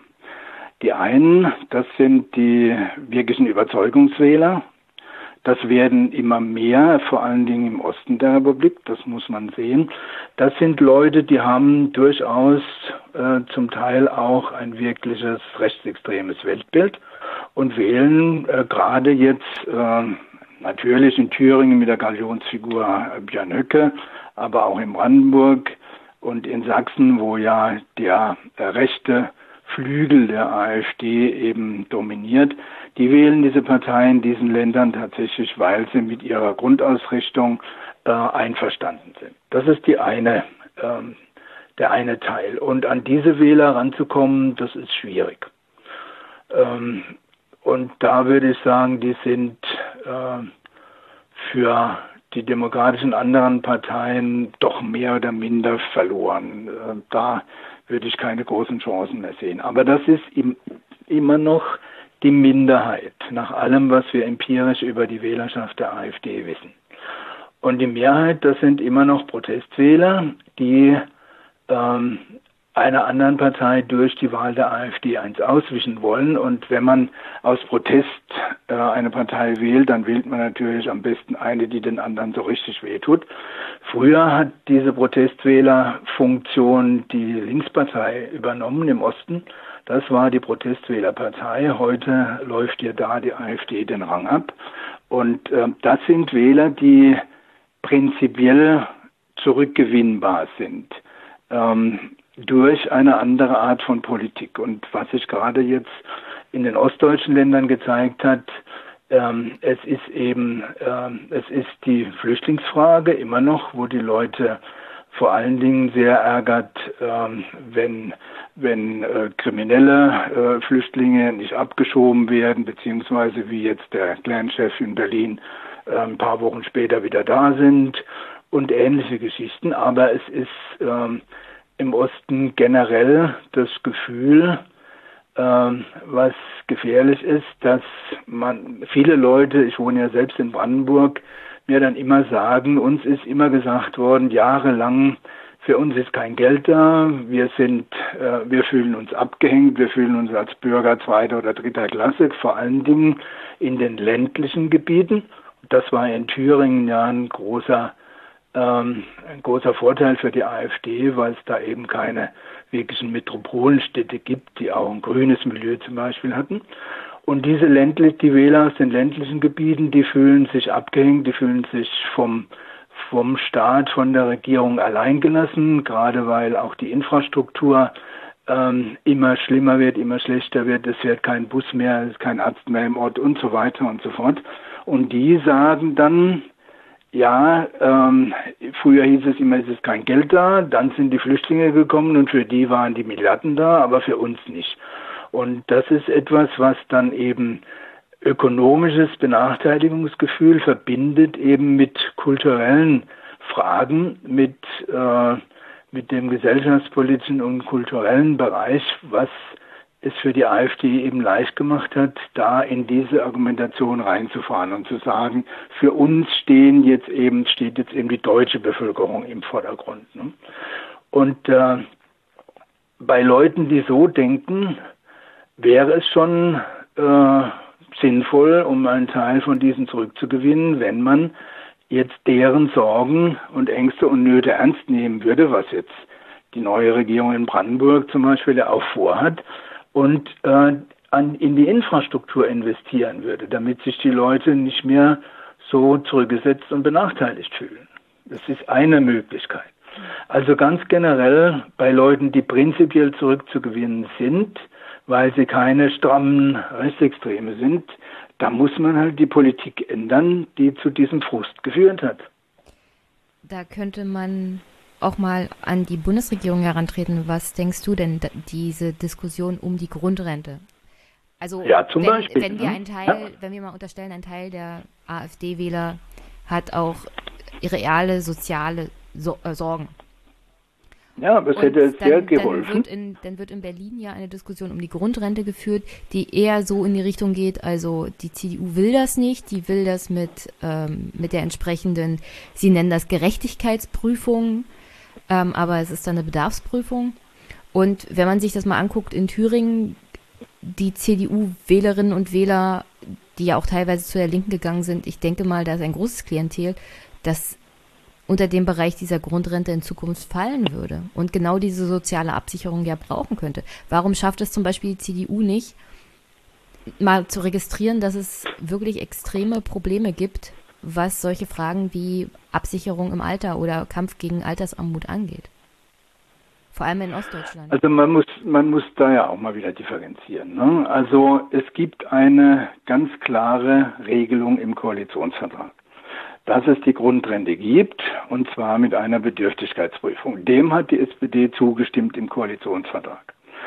Dann ist lange nichts passiert und dann hat Herr Heil einen Gesetzentwurf vorgelegt, der diese Bedürftigkeitsprüfung nicht vorsieht. Das war natürlich etwas, was von dem die Union dann mit Recht gesagt hat, das steht so nicht im Koalitionsvertrag, das haben wir so nicht vereinbart. Ihr geht jetzt über das, was ihr selbst mitbeschlossen habt, hinaus und das wollen wir nicht. Wenn äh, die SPD gleich einen Gesetzesentwurf vorgelegt hätte, in dem das drinsteht, was im Koalitionsvertrag von den drei Parteien vereinbart wurde, hätten wir die Grundrente schon längst. Das ist das Erste. Und das Zweite ist, ich kann verstehen, äh, dass äh, natürlich es für die Leute besser ist, wenn je mehr äh, Leute in den Genuss der Grundrente kommen. Das schafft aber natürlich auf der anderen Seite auch wieder soziale Ungerechtigkeiten. Denn ähm, lassen Sie mich ganz klar sagen, meine eigene Frau würde 300, 400 Euro mehr Rente bekommen nach dem SPD-Vorschlag. Es ist aber nicht so, dass wir extrem bedürftig wären mit mir als äh, pensionierten Professor. Ja, äh, und das äh, finde ich selbst auch nicht sozial, äh, nicht sozial gerecht, wenn ich dann plötzlich oder äh, wir dann plötzlich äh, ordentlich viel mehr Geld bekommen, obwohl wir eigentlich äh, es nicht im Mindesten brauchen. Ne? Das muss man eben auch sehen. Aber man hätte einen sinnvollen Kompromiss finden können. Äh, und den wird es ja, soweit man jetzt absehen kann, in den nächsten Wochen wohl auch geben, dass man eben eine vereinfachte Form von äh, Prüfungen vorgelegt hätte, wo es nur um das Einkommen geht und nicht ums Vermögen und so weiter. Hätte man alles machen können vor der Wahl. Es war aber eben nicht so, dass nur die CDU blockiert hat, sondern die SPD hat genauso blockiert. Ähm, beide waren nicht bereit, vor den ostdeutschen Landtagswahlen einen solchen Kompromiss zu schließen, den sie jetzt ein paar Wochen später machen werden. Äh, da möchte ich mal kurz noch darauf zurückkommen bezüglich deiner Frau. Äh, ja. Glaubst du nicht, dass sie eine Grundrente verdient hat bezüglich ihrer Lebensleistung? Ich nehme an, sie hat dich unterstützt und die Kinder und Haushalt geschmissen und alles sowas.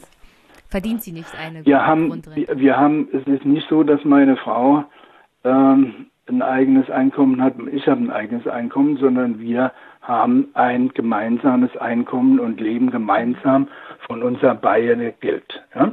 Und das reicht uns. Und insofern sehen wir es als nicht sinnvoll an, wenn wir noch ein paar hundert Euro mehr bekommen, äh, was dann bedeutet, dass anderswo, äh, denn das Geld muss ja irgendwie aufgebracht werden, anderswo gespart werden muss, beziehungsweise anderswo dann Steuer erhöht werden müssen, damit diese Grundrente, die Milliarden, die da ausgegeben werden, bezahlt werden können. Insofern ist es wirklich etwas, was, egal wie man es macht, hat es irgendwo soziale Ungerechtigkeiten und Nachteile, aber ich hätte erwartet von den drei Parteien, dass sie in einer absehbaren Zeit, und das sind ja jetzt immerhin schon mal zwei Jahre, äh, zu einer sinnvollen Regelung, mit einem sinnvollen Kompromiss kommen, der äh, halbwegs auch sozial gerecht ist. Und das ist eben nicht der Fall gewesen. Okay, also meine Frage läuft ja auch hauptsächlich darauf hinaus, weil ich, ich persönlich finde es sinnvoll, diese Bedürftigkeitsprüfung in irgendeiner Art und Weise wenigstens einzuschränken, weil wenn man jetzt jemanden Ja. hat, der nicht Professor ist, sondern jemanden, der äh, vor zehn Jahren das letzte Mal gearbeitet hat, jetzt demnächst in Rente geht, aber noch sein eigenes Häuschen hat und dann dazu gezwungen werden soll, na, verkauf doch dein Haus, dann da hast du doch, da hast du doch Geld. Ähm, also solche Situationen sollen ja da, da, gerade dadurch vermieden werden. Und das Ja, setzt und sich die Kompromisslinie ist, scheint ja auch in die Richtung zu gehen. Ja, jetzt. Ja. Nur jetzt haben wir genau die Situation, dass die Wahlen rum sind. Warum hat man das nicht vorher gemacht? Das sage ich ja. ne? Ähm, für mich ist ja die, ein sinnvoller Kompromiss, dass man eine Bedürftigkeitsprüfung in vereinfachter Form macht. Da will man ja auch hin. Ja, und das wird man auch erreichen in zwei, drei Wochen, werden Sie sehen, dass äh, es hier dann einen Kompromiss gibt. Aber man hatte zwei Jahre Zeit, um den Kompromiss auch vor den drei ostdeutschen Landtagswahlen zu machen und das hätte beiden Parteien geholfen. Frustriert das denn, wenn man als Politikwissenschaftler ähm, im Ruhestand aber immerhin zuguckt, wie die Parteien sich gegenseitig oder sich selber da blockieren und den Frust in die Bevölkerung und in die Wähler treiben, die dann eher zur AfD rennen oder nicht Wähler sind und sagen, also egal was ich tue, es bringt ja eh nichts? Ja, natürlich frustriert das. Es ist ja nicht so, dass ich jetzt äh, ähm, operative Politikberatung mache in dem Sinn, dass ich mich einer Partei zur Verfügung stelle in Wahlkämpfen und da im, im Wahlkampfteam bin, aber ähm, durch die Interviews, die ich gebe in den Medien, auch durch die vielen Vorträge, die ich halte, ähm, komme ich natürlich oft auch mit äh, Politikerinnen und Politikern in Berührung und merke eben dann zuweilen, dass man dann halt sagen kann, was man will. Das wird nicht angenommen. Äh, man ist äh, zuweilen beratungsresistent und äh, folgt eben den eigenen Vorstellungen, äh, guckt eher, was der eigene Flügel in der Partei oder die eigenen ähm, Leute, die hinter einem stehen, ähm, davon halten, statt dass man guckt, was der Partei oder dem ganzen Land am besten nützt. Was glaubst du, woran liegt das? Tja, woran liegt das? Das liegt zum einen daran, dass ähm, einige Leute durchaus ähm, einfach von, ihrer, von ihrem Weltbild her zu ideologisch agieren und deswegen eben sehr verengt äh, die Problemlage in ihrer Ideologie sehen und ähm, auf ihre Ideologie gemünzt dann auch eben reagieren und alle anderen Argumente, die eben nicht in ähm, die ideologische Position passen, dann eben ungeprüft einfach beiseite wischen. Das ist das eine. Und das ähm, andere ist durchaus die Tatsache, dass ähm, es ähm, bei vielen Politikern so ist, dass sie ähm, eben nicht wirklich ähm, die Probleme äh, in der Weise erkennen, wie es in der Bevölkerung äh, erkannt wird und wie es, wie es in der Bevölkerung aussieht, weil sie in ihrem eigenen Lebenszusammenhang zu weit weg sind von den Leuten und gar nicht mehr wirklich ähm, die, die realen Probleme und Ängste und Sorgen ihrer eigenen Wählerklientel verstehen können, weil sie in einer ganz anderen, sagen wir jetzt mal, Blase sind. Ne? Ähm, Das ist auch für manche Journalisten der Fall, das ist aber eben auch für Politiker der Fall, die gar nicht mehr mit dem in Anführungszeichen realen Leben ihrer äh, Wählerschichten in Berührung kommen. Also du hast dich ja länger schon mit Politik beschäftigt als ich und hast, nehme ich an, die Bonner Republik auch noch mitbekommen. War, Ja. das, war das damals genauso oder ist die Kluft zwischen Politik und Bürger, oder, also ist das nur ein Gefühl, dass das entfernter ist oder ist das tatsächlich so? Nein, ich glaube nicht, dass das ähm, systematisch sich verändert hat. Das war früher auch so. Ja, es gab früher auch diese ideologischen Hardliner, die nichts anderes gesehen haben als ihre eigene Ideologie. Und es gab früher auch schon Leute, die waren so weit entrückt, dass sie mit den realen Problemen äh, der Bürger gar nicht mehr viel zu tun hatten. Das gab es früher auch schon. Es sind natürlich jetzt andere Problemlagen, das ist klar. Es ist eine andere Art von Parteiensystem, was ähm, natürlich dann andere ähm, politische Antworten verlangt, das ist auch klar, aber so das Prinzip dieser beiden Typen, die, das war früher auch. Was würdest du sagen? Also man hat ja immer gesagt, dieser, dieses fehlende Interesse der Nichtwähler an Wahlen. Also ich glaube, das Vorurteil war immer, wer nicht wählen geht, darf sich auch nicht beschweren, beziehungsweise Nichtwähler sind grundsätzlich zufrieden, wie es läuft.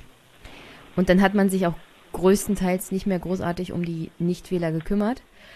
Und trotzdem sehr viele Nichtwähler zur AfD, zur Linken, zur CDU diesmal gegangen sind, auch in Thüringen, in Brandenburg, in Sachsen, ist immer noch, wenn man ein ehrliches Wahlergebnis hat, die stärkste Partei die Partei der Nichtwähler, und zwar bei 35,1 Prozent. Wie aktiviert, ja, okay. man, wie aktiviert man diesen Rest sozusagen? Also es wird immer einen Teil also, von Nichtwählern geben, aber... Ja, es wird, es wird erstens immer, immer diese in Anführungszeichen unechten Nichtwähler geben, sodass man äh, nie 100 Prozent Wahlbeteiligung erreichen kann. Ne? Ähm, und ähm, dann ist natürlich die Frage, wie, man die anderen zur Wahl bringt, äh, zu differenzieren nach diesen drei Typen, die ich genannt habe. Und wenn ich jemand habe, der an Politik absolut keinerlei Interesse hat, der also vollkommen politikfern ist, dem das alles, naja, irgendwo vorbeigeht, dann ist es sehr schwierig, so jemand äh, tatsächlich dazu zu bringen, äh, zur Wahl zu gehen. Also so richtige äh, politikfernen Nichtwähler, das ist ein, ein schwieriger Typus. Die sagen, das interessiert mich nicht und ihr könnt mitkommen mit was ihr wollt. Ich habe mein Leben zu leben, mir ist meine Arbeit und meine Familie, meine Freunde wichtig und alles andere interessiert mich nicht. Ähm, der zweite ähm, Typ der Nichtwähler, der eher so rational entscheidet, je nach äh, Wichtigkeit der Wahl, für den ähm, kann man schon, bei dem kann man schon sorgen, dafür sorgen, dass er stärker zur Wahl geht. Zum Beispiel war das ja der Fall jetzt bei der letzten Europawahl. Ne? Ähm, es gab eine deutliche Wahlsteigerung, Beteiligungssteigerung, weil die Leute äh, durch die Brexit-Diskussion und viele andere Dinge dem europäischen Bereich äh, jetzt mehr Interesse entgegengebracht haben, weil die ähm, auch ähm, mehr ähm, mehr gesehen haben, dass Europa eben sie selbst in ihrem eigenen Leben betrifft und deswegen dann durchaus diese Wahl als wichtiger angesehen haben als früher und deswegen dann auch zur Wahl gegangen sind. Und beim dritten Typ, der unzufriedenen Nichtwähler, da ist das, was ich schon ein paar Mal gesagt habe, man muss eben die Ursachen der Unzufriedenheit anpacken als Politik, als Parteien und dann bekommt man auch einen Teil dieser unzufriedenen Nichtwähler wieder an die Wahlurne. Und ähm, dass das alles Zufriedene wären, die, die da zu Hause bleiben, das ist eine These, die gab es vor 20 Jahren mal. Solche Wähler gibt es, solche Nichtwähler gibt es bestimmt auch, aber das ist doch eine kleine Minderheit unter den Nichtwählern. Was würdest du unterm Strich sagen? Gibt es noch diese vielbeschworene Politikverdrossenheit? Oder haben wir nicht mittlerweile ein, ein Stadium erreicht in der Demokratie in Deutschland, in der die Menschen fast überpolitisiert sind? Also für mich gibt es eigentlich keine Überpolitisierung in dem Sinne. Was es für mich gibt, ähm, ist eine Art von Politisierung, die ich nicht gut finde. Aber Politisierung an sich finde ich einen positiven Wert, denn je politischer die Bürger sind, desto eher entsprechen sie ja dem, dem Idealbild sozusagen eines demokratischen Staatsbürgers, der eben nicht äh, die Politik ähm, durch vollkommen Desinteresse ähm, begleiten soll, sondern sich durchaus auch Gedanken machen sich Urteile bilden und sich auch durchaus eben einmischen und äh, sich äh, nicht nur an Wahlen beteiligen, sondern auch in anderen Formen sich politisch engagieren. Das ist ja das Idealbild eines demokratischen Staatsbürgers. Äh, was Sie ansprechen oder was du ansprichst, das ist eine Art von Politisierung, die schwierig ist äh, und die auch negative Seiten hat. Und das ist das, wenn die Politisierung mit einer Polarisierung einhergeht und gleichzeitig diese Polarisierung, so wie wir es jetzt haben, eben seit 2015 in der Flüchtlingsfrage und sowas beginnt jetzt möglicherweise in der Klimafrage, dass wir eine stark polarisierte Gesellschaft haben, in der eben nicht mehr miteinander geredet wird, sondern nur übereinander geschimpft wird und vor allen Dingen, wo die beiden Seiten sich jeweils moralisch im Recht fühlen. Und wenn Moral ähm, zur bestimmten Größe in einer Diskussion wird, dann wird es gefährlich, weil Moral heißt immer, wenn ich selbst meine, die Moral auf meiner Seite zu haben und moralisch höher stehen zu sein als der andere, dann bin ich natürlich auch nicht geneigt, Kompromisse einzugehen, sondern versuche meine eigene politischen Einstellungen äh, unverblümt durchzusetzen. Und äh, das widerspricht dem Grundprinzip der Demokratie, denn das Grundprinzip einer demokratischen Gesellschaft ist das Miteinanderreden und das Finden von Kompromissen zwischen Leuten und Gruppen mit sehr unterschiedlichen Vorstellungen und Ansichten. Da würde ich jetzt äh, die ganze Thematik mit der Klimadebatte tatsächlich aufgreifen und fragen, gibt es denn da überhaupt eine Möglichkeit eines Kompromisses? Weil wenn wir uns die Fakten ansehen, wenn wir uns die ähm, naja, die Forschungsergebnisse ansehen, kann es ja da eigentlich keine Kompromisse geben. Ja, ich finde schon, dass es Kompromisse geben kann und muss. Denn es nützt gar nichts, wenn wir eine Klimapolitik machen, die zwar der reinen Lehre entspricht, die Leute aber nicht mitnimmt und deswegen dazu führt, dass es ganz große, starke politische Verwerfungen gibt. Stellen Sie sich mal vor, wir machen eine Klimapolitik, die es der AfD erlaubt, wieder sich als Partei mit einem Alleinstellungsmerkmal im Parteiensystem zu präsentieren und die eben nicht nur die harten Klimawandelsleugner auf ihre Seite zieht, sondern eben auch diejenigen, die zum Teil aus berechtigten Gründen, das muss man ja auch sagen, sagen, ähm, die jetzigen Maßnahmen, die sind sozial ungerecht und äh, sie sind äh, nicht effizient genug. Ähm, wenn das wieder passiert, wenn wir also wieder so eine polarisierte und äh, stark äh, moralisch aufgeladene Diskussion bekommen, dann schadet das schlicht und einfach der Demokratie und ähm, bedeutet dann letztendlich, dass es ähm, politische Mehrheiten in Zukunft für eine solche Politik dann nicht mehr geben wird, weil die Leute sich dagegen wehren. Also muss man eine Politik machen, die die Leute mitnimmt. Und das kann nicht in der Weise geschehen wie Extinction Rebellion, deren äh, Ziele ja okay sind. Nur wenn der Gründer dieser Gruppe sagt, äh, ja, bei der Klimapolitik, ähm, wenn da die Gesellschaft nicht hören will, dann ist äh, Demokratie halt auch nicht mehr so wichtig. Ja, das sind ganz, ganz gefährliche Ansichten. Äh, wenn das in einer Art, ja, lassen Sie mich mal ganz schwer ausdrücken, in einer ähm, Ökodiktatur der moralisch höherstehenden mündet, dann ist dem Land und der Klima, dem Klima nicht geholfen damit.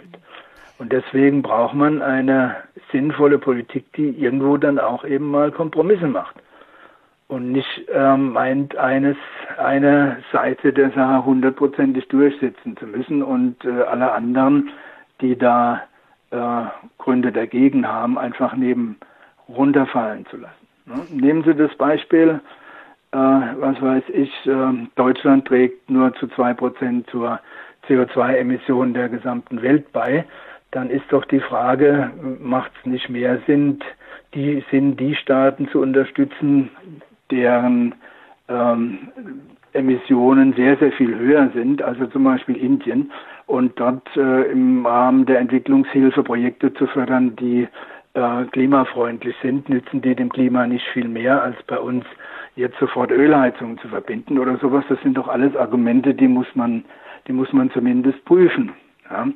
Und äh, wenn jetzt gesagt wird, Deutschland muss eine Vorreiterrolle übernehmen, dann ist das einerseits richtig, würde ich auch so sagen. Andererseits, wenn diese Vorreiterrolle scheitert, weil man die Bevölkerung nicht mitnimmt und weil die Bevölkerung sich dann dagegen wehrt und dann auch eben in einer bestimmten Weise wählt und die ganze Sache dann ähm, in die Hose geht, wenn Sie so wollen, äh, dann ähm, nützt ähm, das, was Deutschland gemacht hat, nicht, sondern es schadet sogar, weil die anderen Länder, die das gar nicht wollen, wie USA und andere, dann darauf verweisen können, die Deutschen, die wollten ja, aber haben es auch nicht geschafft. Ne?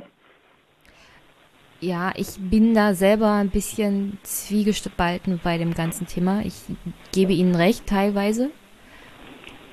Ich glaube, es wäre nötig, dass man diese Politik gleichzeitig macht. Also sowohl eine Vorreiterrolle zu haben, als auch den, die Bevölkerung mitnehmen, indem man entsprechend soziale Aspekte auch bedenkt. Ja. Und ähm, massiv investieren im Bereich auch Förderung von Indien, China, Afrika für genau solche Projekte, wie Sie es gesagt haben. Und das muss halt alles gleichzeitig passieren. Und ja. mein Problem ist, ich sehe halt keine Partei, keine Politiker, die das momentan wirklich so verkörpern. Selbst in den Grünen nicht wirklich. Also nicht hundertprozentig so, wie man sich, also wie ich mir das vorstellen würde. Weswegen ja. ich auch öfters mal anecke und dann im Endeffekt mit meinen eigenen Argumenten irgendwo im Nirvana stehe. Weil ich versuche, beide Seiten gleichzeitig zu irgendwie in einen, also in ein mhm. Paket zu packen. Aber ich kriege es nicht ja. hin. Wenn, also das ist, ist nicht einfach, richtig, nee. ja. Das ist nicht einfach, deswegen fahren viele Leute ja auch auf die vermeintlich einfachen Lösungen ab. Aber immer wenn man meint, es gibt eine ganz einfache Lösung für ein kompliziertes Problem, stellt sich das nachher als Fehlinterpretation hinaus. Das war schon immer so. Ja. Warum kann eigentlich das Parteiensystem der bundesrepublikanischen Prägung, was wir momentan haben, Menschen nicht mehr so binden bzw. mitnehmen. Also Sie haben ja Fridays for Future, Extinction Rebellion gesehen und erwähnt. Das sind ja jetzt alles eher so eine Art Bewegung. Das sind ja Schülerinnen, Studenten, Bürgerinnen und Bürger, die sich jetzt nicht zwangsweise in Parteien engagieren, sondern eine andere Art von politischer, vom politischen Aktivismus finden, um so etwas Ja, das ist ja auch, ist ja auch okay so, denn die parteipolitische Beteiligung, ähm, die ist ja auch rück, rückgängig, ne? Also die Parteien verlieren ja dramatisch an Mitgliedern, außer den Grünen, aber die anderen schon. Ähm, es ist ja auch nicht die einzige Form von politischer Betätigung. Ne? Man kann sich ja auf sehr unterschiedliche Weise politisch betätigen und ich äh, finde das auch alles äh, absolut positiv. Ich finde auch die Fridays for Future Demonstrationen positiv, weil sie eine Politisierung nicht der Jugend, denn das ist natürlich immer noch ein ganz kleiner Teil der Jugend, das muss man auch sehen, aber immerhin eines Teils der Jugend zeigen. Für mich hört es dann auf, positiv zu sein, wenn es in irgendeiner Form ähm, in Gewalt mündet. Und äh, das ist das, was ähm, natürlich immer die Gefahr darstellt, dass so eine Bewegung dann, gerade wenn sie sieht, dass ihre Forderungen nicht sofort und nicht in Gänze erfüllt werden, dann ähm, ähm, zu Gewaltmaßnahmen greift, äh, in, in gelindender Form, in Anführungszeichen, in Form von Blockaden und ähnlichem, aber dann eben auch ähm, weitergeht wie es ja zum Beispiel in, in Frankreich die Gelbwestenbewegung äh, vorgemacht hat. Ne? Solche Geschichten, die finde ich dann eben nicht mehr gut, denn ähm, ein wesentlicher Grundsatz von Politik sollte ihre Gewaltfreiheit sein, unabhängig davon, um was es, um was es eigentlich geht. Und wenn Sie sagen, die politischen Parteien, denen gelingt es immer weniger, die Leute mitzunehmen, dann muss ich sagen, solche Bewegungen, wie wir sie jetzt haben, die gab es natürlich früher auch. Und zwar ähm, zum Teil noch in viel größerem Maße als heute. Ja, wenn Sie sich die Friedensbewegung anschauen, wenn Sie sich die Anti-Atomkraftbewegung anschauen, wenn Sie sich die Frauenbewegung anschauen, wenn Sie die Bewegung sich anschauen, damals gegen die NATO-Nachrüstung und so weiter und so fort, das waren ja alles ähm, auch andere Formen von Äußerungen von Protest, die zum Teil deutlich über das hinausgegangen sind, was wir jetzt momentan haben. Aber Sie haben was verändert. Sie haben zum Teil was verändert, zum Teil nicht. Ne? Das ist ganz klar, aber im Prinzip äh, verändern solche Bewegungen schon was in der Politik, wenn sie gehört werden. Und das werden sie meistens. Und die Fridays for Future Bewegung hat auch schon was verändert. Denn ohne die, glaube ich, wären wir noch nicht so weit, wie wir sind jetzt in der Politik. Okay. Kommen wir Richtung Ende? Ja, gerne. Wir haben ja jetzt wirklich ein äh, super Wahljahr im Osten hinter uns. Das nächste Jahr ist nicht mehr so sehr mit Landtagswahlen gepflastert. Ich glaube, dann gibt es nur noch Hamburg im Frühjahr. Glauben Sie, die Große Koalition in Berlin wird jetzt, oder glaubst du, wird jetzt diese Wahl in Thüringen überstehen? Oder wird das das Ende der Großen Koalition tatsächlich einläuten? Also die Thüringen-Wahl war ja nur sozusagen der letzte Tropfen in einer längeren Entwicklung, die dazu geführt hat, ähm, dass ähm, die in Berlin regierenden GroKo-Parteien in den Umfragen seit einigen Monaten den historischen Tiefststand erreicht haben. Sowas, äh, so wenig Zustimmung gab es noch nie ähm, wenn die SPD bei 13 bis 15 Prozent liegt und die Union bei ja, 24 bis 28 Prozent, die ähm, 19, 2015 noch bei 43 Prozent lag, dann ist das schon eine dramatische Entwicklung. Und äh, dazu hat vieles beigetragen, das will ich jetzt gar nicht mehr äh, erläutern, aber die jetzige Situation ist eben für die äh, Regierungsparteien dramatisch und äh, in diese dramatische Lage hinein kommt jetzt eben in den nächsten Wochen die Entscheidung, wie es überhaupt, ob es überhaupt mit der Regierung weitergeht. Denn wir werden äh, ab der nächsten Woche dann die sogenannte Halbzeitbilanz haben, wo beide oder alle drei Parteien äh, ähm, nachschauen, äh, was sie bisher geleistet haben und ob das genügend ist, um die Regierung fortzuführen. Und wir haben, und das ist natürlich das Wesentliche, ähm, den Auswahlprozess der neuen Führung bei der SPD, je nachdem, welches Duo da zum Schluss die Nase vorn hat, wird es entweder eher äh, in Richtung Fortsetzung der Koalition gehen oder in Richtung Beendigung. Und dann wird äh, Anfang Dezember der SPD-Parteitag letztendlich entscheiden, ob die SPD aus der Koalition rausgeht oder nicht. Ne? Und ähm, wie sie da entscheidet, das ist, da wage ich jetzt noch gar keine Vorhersage zu treffen. Und wenn die SPD rausgeht, dann haben wir natürlich ein äh, Problem, was man auf unterschiedliche Weise lösen kann dann äh, könnte es relativ schnell vorgezogene Neuwahlen geben und dann haben wir nächstes Jahr wieder eine sehr aufgeheizte Situation mit einer Bundestagswahl. Oder ja, die Grünen lassen sich vielleicht noch doch noch dazu bringen, äh, in eine Jamaika-Koalition einzutreten, obwohl die natürlich sagen, wir wären ja blöd, ne? weil wir sind jetzt dreimal so stark, wie wir 2017 waren. Warum sollen wir dieses Pfund aus der Hand geben? Oder es wird, und das wird ja diskutiert innerhalb ähm, der CDU, äh, es wird eine Minderheitsregierung geben, äh, zumindest für ähm, absehbare Zeit. Also ähm, es ist eigentlich in den nächsten Wochen nur eines sicher, nämlich dass es spannend bleibt. Und welche Rolle spielt dabei der aktuelle Machtkampf innerhalb der CDU? Weil es ist, ja, also es ist ja nicht ohne Grund, warum man schreibt, so Sozialdemokratisierung der CDU. Ja, gut.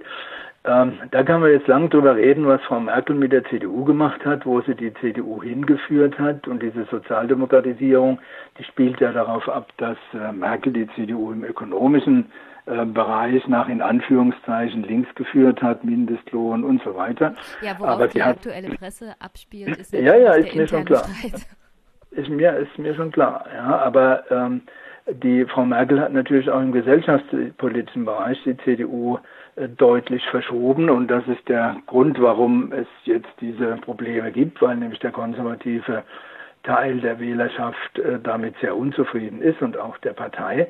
Und deswegen gibt es jetzt diese in Anführungszeichen Flügelauseinandersetzung, die ja noch dadurch äh, verstärkt werden, dass äh, Frau Kramp-Karrenbauer selbst einige Fehler gemacht hat und dass sie in den Augen der Bevölkerung ganz, ganz schlecht dasteht. Sie ist in der generellen Bewertung durch die Leute im Negativbereich und das ist natürlich etwas, wenn es jetzt in absehbarer Zeit dann, weil die SPD rausgeht, Neuwahlen geben würde, wäre das natürlich mit Frau Kramp-Karrenbauer als Kanzlerkandidatin für die Union sehr schwierig. Und äh, darum dreht sich natürlich die Diskussion.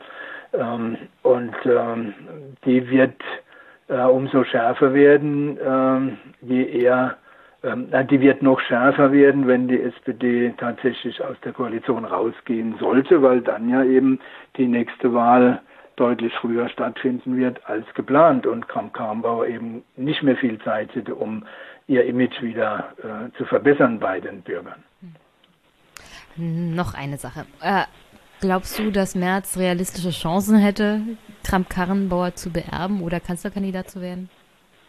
Oder warum macht er das alles? Also, ähm, man kann sich ja auch vorstellen, dass Merz nicht unbedingt äh, Kanzlerkandidat werden will, sondern Wirtschaftsminister oder sowas, aber das weiß ich nicht. Ähm, er hat momentan keine schlechten Chancen, wenn es um die Frage geht, wer bei der Bevölkerung die besseren Karten hat. Das zeigen jetzt ein paar Umfragen, weil eben Kramp-Karrenbauer so stark im Keller ist.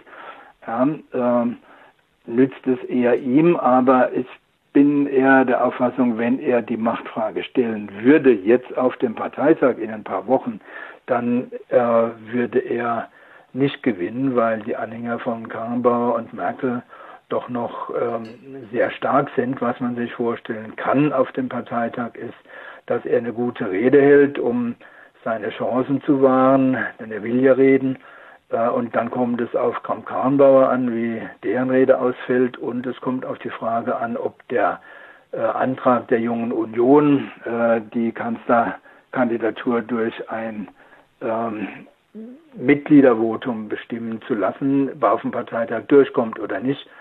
Ähm, das könnte ja dann, wenn es durchkommt, dann auch nächstes Jahr sein, dass ein solches Mitgliedervotum gemacht wird. Wobei man nicht vergessen darf, ähm, dass das dann nicht den Kanzlerkandidaten der Union bestimmt, denn da hat die CSU ja auch noch ein Wort mitzureden, sondern nur ähm, Willensäußerung sein könnte der CDU-Mitgliedschaft, wen sie gerne hätte. Und das dann als Ausgangspunkt der Verhandlungen mit der CSU dienen könnte. Ne? Also die nächsten Wochen könnten tatsächlich spannend werden mal wieder. Die werden auf jeden Fall spannend, nicht nur die könnten, die werden es auf jeden Fall werden, ja. Denn es ist ja auch so, selbst wenn jetzt in der SPD zum Beispiel ähm, Scholz und ähm, seine Mitbewerberin gewinnen würden, dann mit Sicherheit nicht mit großem Vorsprung, sodass dann damit das Problem der Spaltung der SPD in Befürworter und Gegner der großen Koalition in den linken und eher rechten Flügel damit ja nicht erledigt werden. Ne? und auch die inhaltlichen Probleme, die die SPD hat, jetzt nicht dadurch gelöst werden, dass man einen neuen Vorsitzenden, übrigens dann den 10. oder 11. oder 12., bin mir nicht ganz so sicher, seit 1990, ähm, dass ähm, allein durch Personalaustausch werden die Probleme der SPD nicht gelöst werden. Das stimmt. Aber der Generalsekretär Lars Klingbeil hat ja gesagt, nach der Wahl der neuen Vorsitzenden ist der Erneuerungsprozess der SPD abgeschlossen? Weil sie ja mhm. praktisch alles erneuert haben. Die Führung, ja, ja. das Personal, den Inhalt, die Strukturen. Ich habe zwar ja. von dem ganzen anderen Erneuerungsprozess noch nichts mitbekommen, aber. Ja, ich auch nicht viel. Ne? Das ist genau das Problem. Und die Leute auch nicht. Denn äh, bei der Thüringer Wahl haben auch wieder, ich glaube, zwei Drittel gesagt, sie wissen nicht so richtig, wo die SPD steht inhaltlich. Ne? Ja, also der, der Inhalt, die inhaltliche Erneuerung der SPD muss überragend gewesen sein. Das hat bloß keiner mitbekommen. Ja, so ist es. Okay, dann recht herzlichen Dank für dieses doch recht spontane Gespräch. Und ja. wie du gesagt hast, du lebst in Brandenburg, ich lebe auch in Brandenburg. Vielleicht komme ich dich mal besuchen und dann können wir in einem Gespräch dann nochmal intensiver reden. Okay, gerne. Okay, darauf werde ich ja. zurückkommen. Und dann nochmal danke und tschüss. Ja, tschüss.